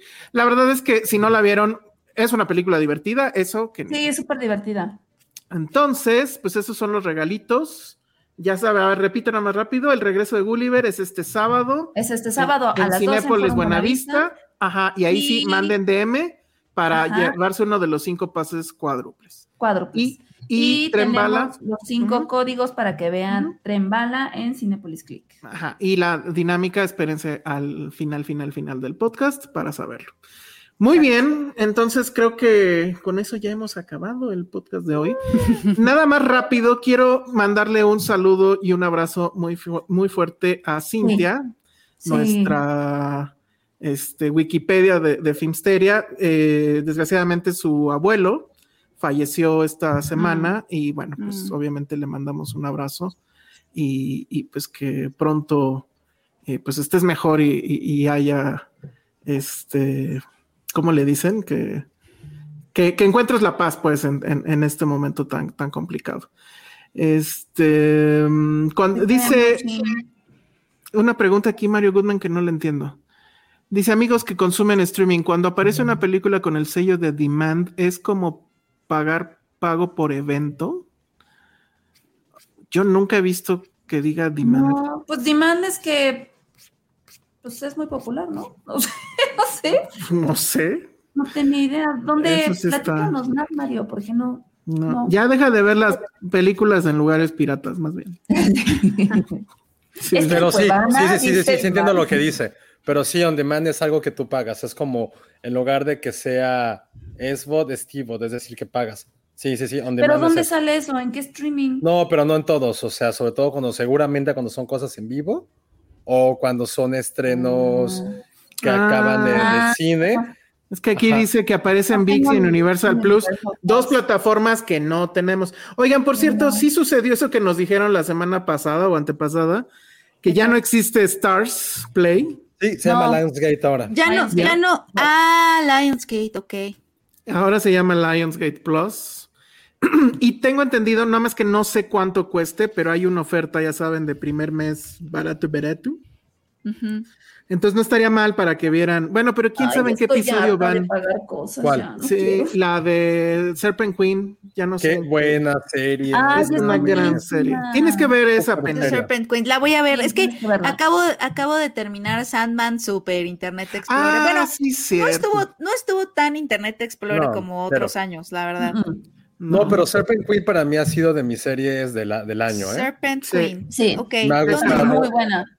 ¿Dónde? Está en, ¿cómo es este? Lionsgate Plus ahora. En Lionsgate El, Plus. el nombre más largo de todos los streamings. creo. Lionsgate Plus, de por sí. Lionsgate, Lionsgate No Plus. sé si se llama Lionsgate. Plus, pero la verdad a mí sí me gustó mucho, mucho, mucho ¿no? de lo que he visto. Es que además están ahí, este, ajá, de, de Serpent Queen, sí. Oye, pero a ver, así, en serio, ya nada más para irnos, Penny. O sea, ¿a ti sí te gustó Sandman? La amo, no manches. No manches. Estoy, muy Bueno, obsesionada van a con estar Sandman. orgullosos de ti, las Estoy- personas que... Muy obsesionada con. Sandman, porque además soy una completa novata. Yo no leí el. la- Yo la tampoco y me aburrí gráfica. mucho. Me Pero aburrí sabes mucho. que a mí Neil Gaiman ya me había atrapado con algunas series como Good Omens. O sea, Sí, como que Es así. me gustan todas estas ideas que tiene como de A estos mí seres. también. Pero me aburrió mucho los dos primeros Sí, episodios. no y manches, Sandman. Y además, además, desarrollé un crush muy intenso con el actor de Sandman, Tom Sturridge. Pero, No, pero no ya lo busqué y no, me gusta en Sandman. O sea, me gusta Ah, sí, en la vida real, ¿no? el personaje de Sandman. Sí, no, en la vida real ya, ya no se Puse ve tan. Sandman y salió el del Spider-Man sí. No, estoy muy obsesionada con esa serie, se me hizo muy bella, muy, muy bella, una belleza, Ay, las sí, ideas, sí. hay una historia ahí súper bonita de, mm, de, la de una pesadilla que quiere ser un sueño y entonces... Ah, lo que- eso está padre. ah, es que tiene como pequeñas historias o esta historia de, del, del- el hombre que, que mm, se cita con Sandman cada 100 años, Mm. cada siglo, se quedan de ver en el mismo bar a platicar. O sea, como que son esas cositas bien, bien hermosas, que obviamente vienen de, de- de Neil Gaiman, porque sí entiendo que es una serie que es muy fiel a, la a novela gráfica. Pero a ver, dime, dime una cosa, o sea, desde el primer episodio te gustó, neta. Fíjate que lo, no, porque Iván lo empezó a ver y yo entré en el 4 y me acuerdo que me dijo, es que ya llevo tres y yo platícame los primeros tres. Y ya me platicó los primeros tres y yo dije, órale, todo eso, o sea, Sí, es un es- demasiado.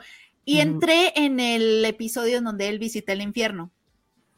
Me pareció súper bello, me Es pareció que entonces tengo que ir al cuarto ya. La, la pelea que tiene con Lucifer me recordó mucho a la pelea que tienen Madame Mim y Merlín en, en la de la espada en la piedra. No sé si se acuerdan que tienen que transformarse como en animales, como en el depredador del animal contrario. Amo Y Mer-.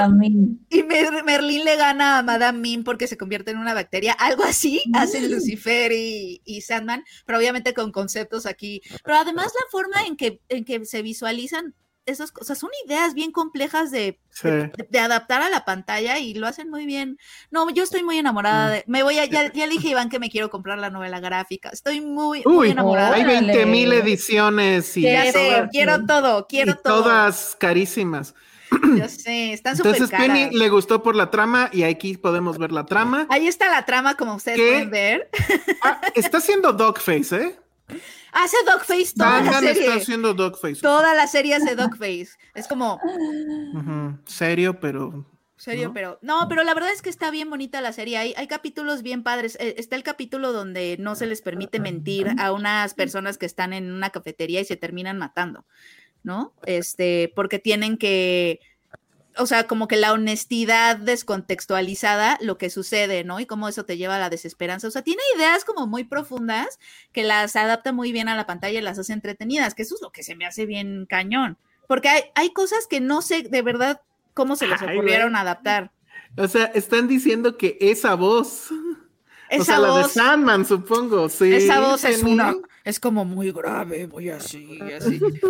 No, está muy tie hay mucha ternura, mucha, estoy muy, muy fascinada con esa serie. O sea, muy, estoy muy enamorada. de ¿Dónde estabas en los 90, Penny? Que estaba así de Cure y... Estaba muy chiquita, pero siento que debí, siento que debí de haber sido parte de esa, de, de ese universo. Porque creo que Darks. Creo que lo que me pasa con Sandman es que sí siento que me habla mucho a mi sensibilidad, a, a mí. O sea, indep- más allá de si está buena, si está mal, si está así, ¿sabes? Como A ver, esas- Penny, lee ese comentario.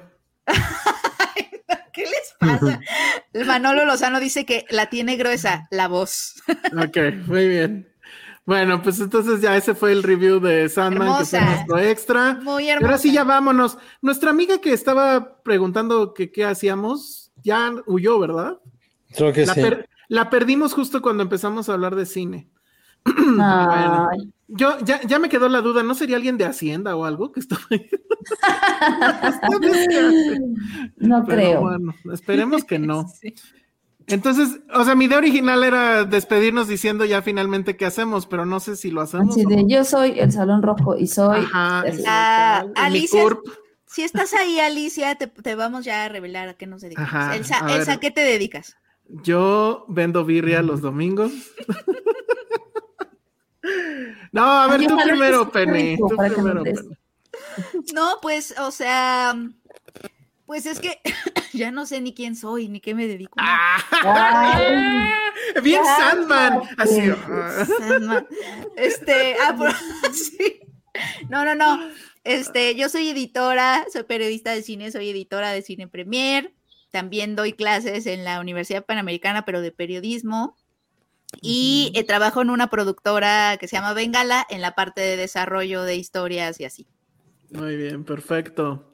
Ale, bueno, no, Patterson primero. ¿Qué, tú qué te dedicas, Patterson? A hacer cacas. ay, yo soy Patterson. Yo solo ¿no? soy bonito. Va a cumplir tres años, denme regalos. Oye, no. Me gusta el tres años. cochito. No, espérame, Ale, ¿tres años? ¿Cómo Tres crees? años más. ya se fue súper rápido. ¿Cómo Pero que tres de años? bebé. Es un Pues es que fue antes de la pandemia, ¿no? Justo antes. Le tocó Oigan, la pandemia. ¿Y quieren, quieren ver a mi gato viéndome con odio porque no le estoy A ver, a ver, a ver. A ver si se Ay, ve. ay, aguas, aguas, aguas, aguas. Ya. Oh, Me está increíble. de, "Ay, Ya lo ¿a vieron? qué hora acaba esta Me está observando, me está observando así de frente, con los brazos cruzados así, desde hace una hora, así. Bueno, entonces, ¿tú qué haces, Ale? Yo, eh, uy, ¿qué no hago? Nah. Ah, Ale, Ale sí es chef, yo siento que sí nació para soy ser chef. una cocinera amateur, lo intento. Ajá, ajá. Y soy jefa de relaciones públicas y prensa y de producciones locales en Diamond Films, que son, quien no sabe, quien no sepa qué es Diamond Films, porque pasa, es una distribuidora de cine. Ok. Y Que hayamos ahorita mencionado una película de Diamond y que les hayamos Es dicho que vayan a casualidad. verla, es pura casualidad. Sí. Muy bien. Josué. Vayan a ver esta última semana Everything Everywhere All at Once. Sigue en cine, amigos, ¿pueden Ah, creerlo? sí. No Oye, manches, ya no comenté, aplausos. Ya no comenté eso de esta. Mm. ¿Cómo se llama esta mujer? Se me olvidó ahorita su nombre. Ah, de Jamie Lee Curtis, sí. De Jamie Lee. Curtis. Estuvimos en la Ah. entrevista, bueno, en la charla que hubo por, por Halloween. Miren, no he podido editar los videos, pero estuvo increíble. La mujer, y ella misma lo dijo, nunca me den un micrófono porque hablo y hablo y hablo. Sí. Y literal habló, o sea, estaba, o sea, estaba ahí en es el evento de Universal, así las letras enormes atrás, Halloween, Ends, bueno, Halloween, en la Aparte le última pusieron noche. toda una ofrenda, ¿no? Todo estaba en una ofrenda así de Día de Muertos, etcétera, y la mujer habló fácil tres veces y largo y tendido sobre everything, everywhere. Cosa que creo que a la gente de Universal hermoso. no le ha de haber encantado. Oye, Pero y los de Universal así de. Yo creo que sí, si yo fuera, o sea, no manches. O sea, Y Ale la de, desde allá y. Ya- Sí, no, no, no. No, yo en otra época de mi vida me Agradecele, hubiera encantado que me agradecele, pero- espérame, agradecele a Oscar Uriel, ¿eh? pero bueno. Luego, este, habló de, pues, de sus, ex- o sea, muy leve, pero dijo de las experiencias con Qualuts. O sea, dejó muy claro que la señora, en su momento, no creo que ahorita ya, era bien pasada. O sea, de repente se le iba una cosa y decía, ay, creo que eso fue un, este, un olvido de ácido, ¿no? O sea, de que ya se me olvidan las No. cosas por los ácidos platicó de cómo, de cómo llegó a, ¿cómo se llama esta película donde ella salía que es este, ay, la de, la de John Landis, que bueno, en, en- en español Ay, se la llama de Mendigo a Millonario, pero aquí ¿cómo se Ah, llamaba? sí, Este, ah, sí, sí, yo me la conozco. Esa, por Mendigo a así se Millonario, llamaba, sí. no. No, pero en inglés, ¿cómo se llamaba? Bueno, que sale ella, ¿se acuerdan? Que hace un Ah. papel de prostituta además y, y se desnuda incluso. Trading Places. Trading Places, exacto. Y contó la historia de cómo conoció a John Landis, por qué le dio ese papel, cómo peleó John Landis para que estuviera ahí, porque querían obviamente a alguien más famoso, como la, la de Halloween, ¿no? Este, obviamente de, de John Carpenter, de los este, Daniels. Estuvo increíble, habló de, del asunto de, la, de ser la final girl, ¿no? De, Ujú. por antonomasia y si ese término en, en la cuestión cultural actual pues tiene sentido o no y dijo cosas increíbles, digo, todas las mujeres somos final girls porque todas tenemos que luchar y todas hemos tenido que luchar desde un principio y obviamente así todas, eh, o sea, no, increíble, increíble señora, Qué bonita. este, por lo que entendí, bueno, se supone que ahora sí ya va a ser el final.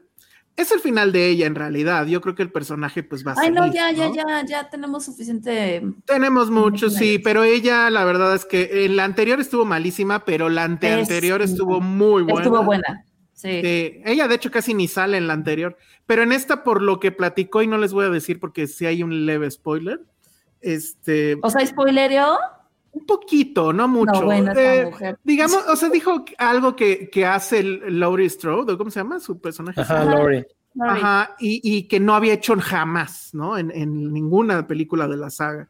Y este, y pues sí, como que dio el guiño a que, o sea, al fin- o sea, como diciendo, todo se arregla con terapia, amigos. o sea, casi, casi así de, de todas sus pérdidas y todo eso, en serio, Muy vayan a terapia, amigos. Y eso, eso a mí me llegó mucho, la verdad, por ciertas situaciones, pero sí. Entonces, este, voy a intentar hacer esa edición porque además ya vi no se escuchaba demasiado bien. Tengo que subtitular, pero estuvo increíble. La verdad, muchas gracias a Universal porque además sí nos dio trato de VIP y estuvimos ahí hasta adelante. Entonces estuvo, estuvo bastante, bastante bien. Entonces, bueno, ahora sí ya, con eso nos vamos. Ah, bueno, Josué no ha dicho de qué José se no dedica. ¿A dicho qué qué te es- dedicas? ¿Qué se dedica? Yo lo único que me dedico es amar a Patterson. Ese es mi único Ay, trabajo. Eh, bravo, bravo. Ese debería ser mi único trabajo. Sería millonario si solamente me pagaran por, por querer ese perrito que mañana es su Oh. cumpleaños. Mm, muy bien. Yo escribo cosas y ya. Bueno, entonces vámonos. Escribo cosas. escribo cosas. Penny, redes sociales. Eh, arroba Penny Oliva. Y si tienen cosas de que deba saber de Sandman, porque soy muy neófita y me estoy apenas Mm. adentrando a este mundo, díganme ustedes que seguro No son más conocedores, este, porque voy a meterme así todo, todo, todo a eso. Espero que llegue un buen aguinaldo porque en serio no tienes idea lo caro que son. ya- no, ya, la- ya las busqué y le dije, Iván, oye, Navidad, porque a Iván también le gustó mucho Sandman. Y ya después, obviamente, vi los capítulos que, que no había visto y, y ya la volví a ver otra vez. O sea, la he, vis- Guau, la he no, visto bueno. dos veces. Le dije a Iván, oye, en Navidad, ¿y si nos regalamos las cosas de Sandman? Pero entonces díganme que compro. Sí, ¿eh? O sea, Ney Gaiman nos hizo millonario firmando cheques, ¿eh? Está Ya muy- sé, pero es alguien muy talentoso. Sí, sí, sí, completamente. Sí. Bueno, padre. Ale, redes sociales. Arroba Ale Kazagi, vean Vista por última vez y esperen pronto eh, la cata de pan de muerto de Elsa y mía. Sí, nos vamos a catar, a catar pan de muerto. Nos vamos a catar, catar pan de Este, muerto. Está increíble. Nos vamos Es a la pan de muerto. ¿tú, tú- tú no, ¿Tú no te quieres ir a Qatar, Penny? Sí. Pan de muerto. Sí. Sí, sí. Nos con vamos a catar. Nos Pan vamos a catar. Muy bien. Crits TCR dice: hagan un especial de Halloween. Sí va a ser, sí va a ser. O de Día de Muertos, donde cuenten sus historias. Sí, tenemos Ahorita que si se terminemos vamos a hablar de eso, de hecho. Sí, ¿Ah, de sí? historias de terror. Ah, sí, yo también. ¿A poco? Sí. Ah, bueno. Este, redes sociales de Patterson Mm. Arroba Arroba Sir Patterson Patterson Pom. para que le dejen este Sí, felicitaciones. su cumpleaños. Sí, él es muy fan de eso.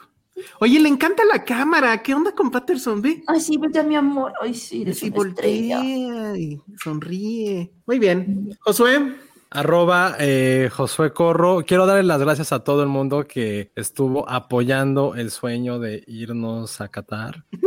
Todo lo del G500 con las gasolinas. Ya cerró todos los concursos aparentemente. Creo que ya no hay ninguno. ¿Y cuándo Este, te gracias. dices si ganaste? No gané nada. No, no, no hay otro que to- no hay uno Él que también se va a ir a Qatar con nosotros, Penny. Oye, pero no hay un, no hay un este, no hay un eh, concurso que todavía falte de anunciar sus ganadores. No, porque ya quedan menos de 50 días, entonces creo Ya que no. todo el proceso es Ah. bastante complejo. Entonces, gracias a todos por, por echarnos- Deberíamos hacerle una como fiesta de Qatar a Josué. Temática donde de ambientemos, ajá, ambientemos. Que haga de- mucho calor. Estamos en Qatar y así, ya sabes. te, te encarcelamos. ¿Por qué encarcelan Ay, a las mujeres? fue. Por ser mujeres, ¿no? Algo Ah, así. por ser mujeres, sí. Ajá, entonces Ay, te sí. encarcelamos. por, el- por, adúlteras. Entonces, No, te vamos a encarcelar por traer las uñas pintadas. ¿Qué es eso? Ah, Ah, sí, sí, Josué, también. no, te van a encarcelar, entonces lo encarcelamos. ¿Qué Maldito. más hay en Qatar? Ah, no, que en Uber todavía, se, todavía hay como concursos de Uber, pero sí, ya quedan muy pocos, pero de verdad desde el fondo de mi corazón triste y melancólico, gracias eh, por, por mandar sus tickets, de todo, de, de cine, de gasolina, de, de atún. Dice, todos vestidos de árabes y de jeques. De una fiesta donde prohibamos todo. Ándale, eso. O sea, se cuenta, va a haber muchas cosas, pero está prohibido tocarlas. O sea, te Exacto. compramos alcohol, pero Sí. no se puede tomar. Sí, nomás para que lo veas. Exacto, exacto. Sí. Ay, sí podemos hacer Qatar en, en- en tu casa. Sí, sí se podría, sí se podría. Así, ¿a qué? Aventamos, hay mucha arena, ¿no? Aventamos arena. Así, el cliché de lo que yo ni conozco. Sí, nuestros exotismos, así de. Ajá, exacto. Walking like an Egyptian, así. Qué tonto, ese sí está bueno. No manches. Así, Es que si a mí me pides en el mapa a ver dónde está en Qatar, no tengo la menor puta idea. Ah, no, yo sí, yo sí. Esta- Ah, yo sé, pero tú eres un nerd de la geografía y las, las ¿cómo se llama? Las, Este es, un, este, es un buen momento para Fun with Flags. Exacto. Sí, sin Mira, alcohol. fiesta con cinco esposas, está, está bien. Ándale. Eso sí me gustaría, eso sí. Pero nosotras no tendríamos diversión. No tendríamos nada de diversión. Ver, Nos tendrían ahí sirviéndoles, Penny, de hecho. Sirviéndoles o, en, o en la cárcel por adúlteras ahí. Ajá, es, pues así, así es Qatar, así es Qatar. vivir la experiencia y que Josué realmente se sienta en una experiencia inmersiva, Ale y Penny con burka. con burka. Me gustó eso de la fiesta donde está prohibido todo. Israel Fernández dice, ustedes las risas y José con el corazón roto, ya déjenlo, ya está muerto. Le estamos planeando su fiesta de... Sí, está De fiesta de bonito. Qatar. Malo que lo ignoráramos y no nos Alex Juárez, hasta aquí escuché tu corazón roto, Josué, lo siento. Pero lo se intentó. Sí, se intentó y eso es lo, lo que cuenta. Próxima semana no, no voy a poder estar, entonces. Pues ahí se ven. Nos, nos escuchamos, vemos dentro de, de 15 Muy bien. días. Que el próximo el no voy a estar porque va a ser como mi este como un viaje como también bueno, pero no voy a poder estar aquí con ustedes. Bueno, muy bien. Bueno, Es el hombre de que viaja. Pero vean aquí en otro uso horario, con otro clima, con playa, estamos aquí en el podcast, ¿se dan cuenta? Como hay Sí. compromiso. De hecho, creo que jaló mejor el internet que en tu casa. Sí, seguro. yo me tuve que mover de lugar porque no me llegaba. Uh, que la canción. Bueno, redes sociales. Bueno. Josué. Ah, se trabó esto, ¿vez? No, Ah, no. Sí, bueno. Cuando lo dije, clásico. Clásico de. Josué Corro. Muy bien. Yo soy el Salón Rojo y vayan a ver la película del avión que se va a caer. Adiós. Yo sí la quiero ver. Sí, está increíble. Bye.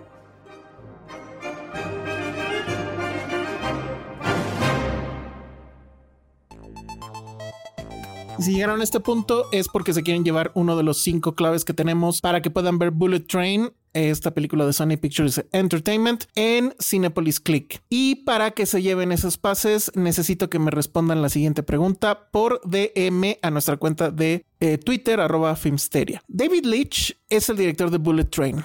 ¿En qué película trabajaron por primera vez David Leitch y Brad Pitt? Pero también necesito que me digan no solo el nombre de la película, sino que David Leitch, ¿qué hacía en esa película? Porque él no dirigió esa película. Vamos, él estaba muy lejos de la cámara, no era ni asistente de producción, ni segunda unidad, no era ni el que cargaba los cables. Él hacía otra cosa muy importante para la cinta, pero que digamos cuyo oficio no hubiera supuesto que llegaría un día a ser director. Y de hecho creo que eso hace que David Leitch sea una persona muy interesante y que por cierto me gustaría entrevistar alguna vez. Pero bueno, entonces repito, si quieren llevarse esto, alguno de estos cinco pases para ver eh, Bullet Train en Cinepolis Click, necesito que me respondan a arroba Filmsteria en Twitter por DM qué película ¿En qué película se conocieron o trabajaron por primera vez David Leitch y Brad Pitt? ¿Y qué hacía David Leitch? ¿Cuál era su cargo en esa película? Entonces, los primeros cinco que respondan correctamente se van a llevar esta clave, les contestamos de vuelta y listo. Muchas gracias por llegar hasta aquí y nos escuchamos en la próxima. Bye. Dixo Exile. Network.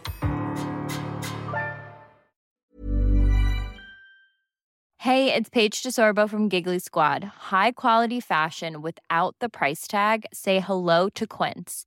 I'm snagging high-end essentials like cozy cashmere sweaters, sleek leather jackets, fine jewelry, and so much more. With Quince being 50 to 80% less than similar brands. And they partner with factories that prioritize safe, ethical, and responsible manufacturing. I love that. Luxury quality within reach. Go to quince.com slash style to get free shipping and 365 day returns on your next order. Quince.com slash style.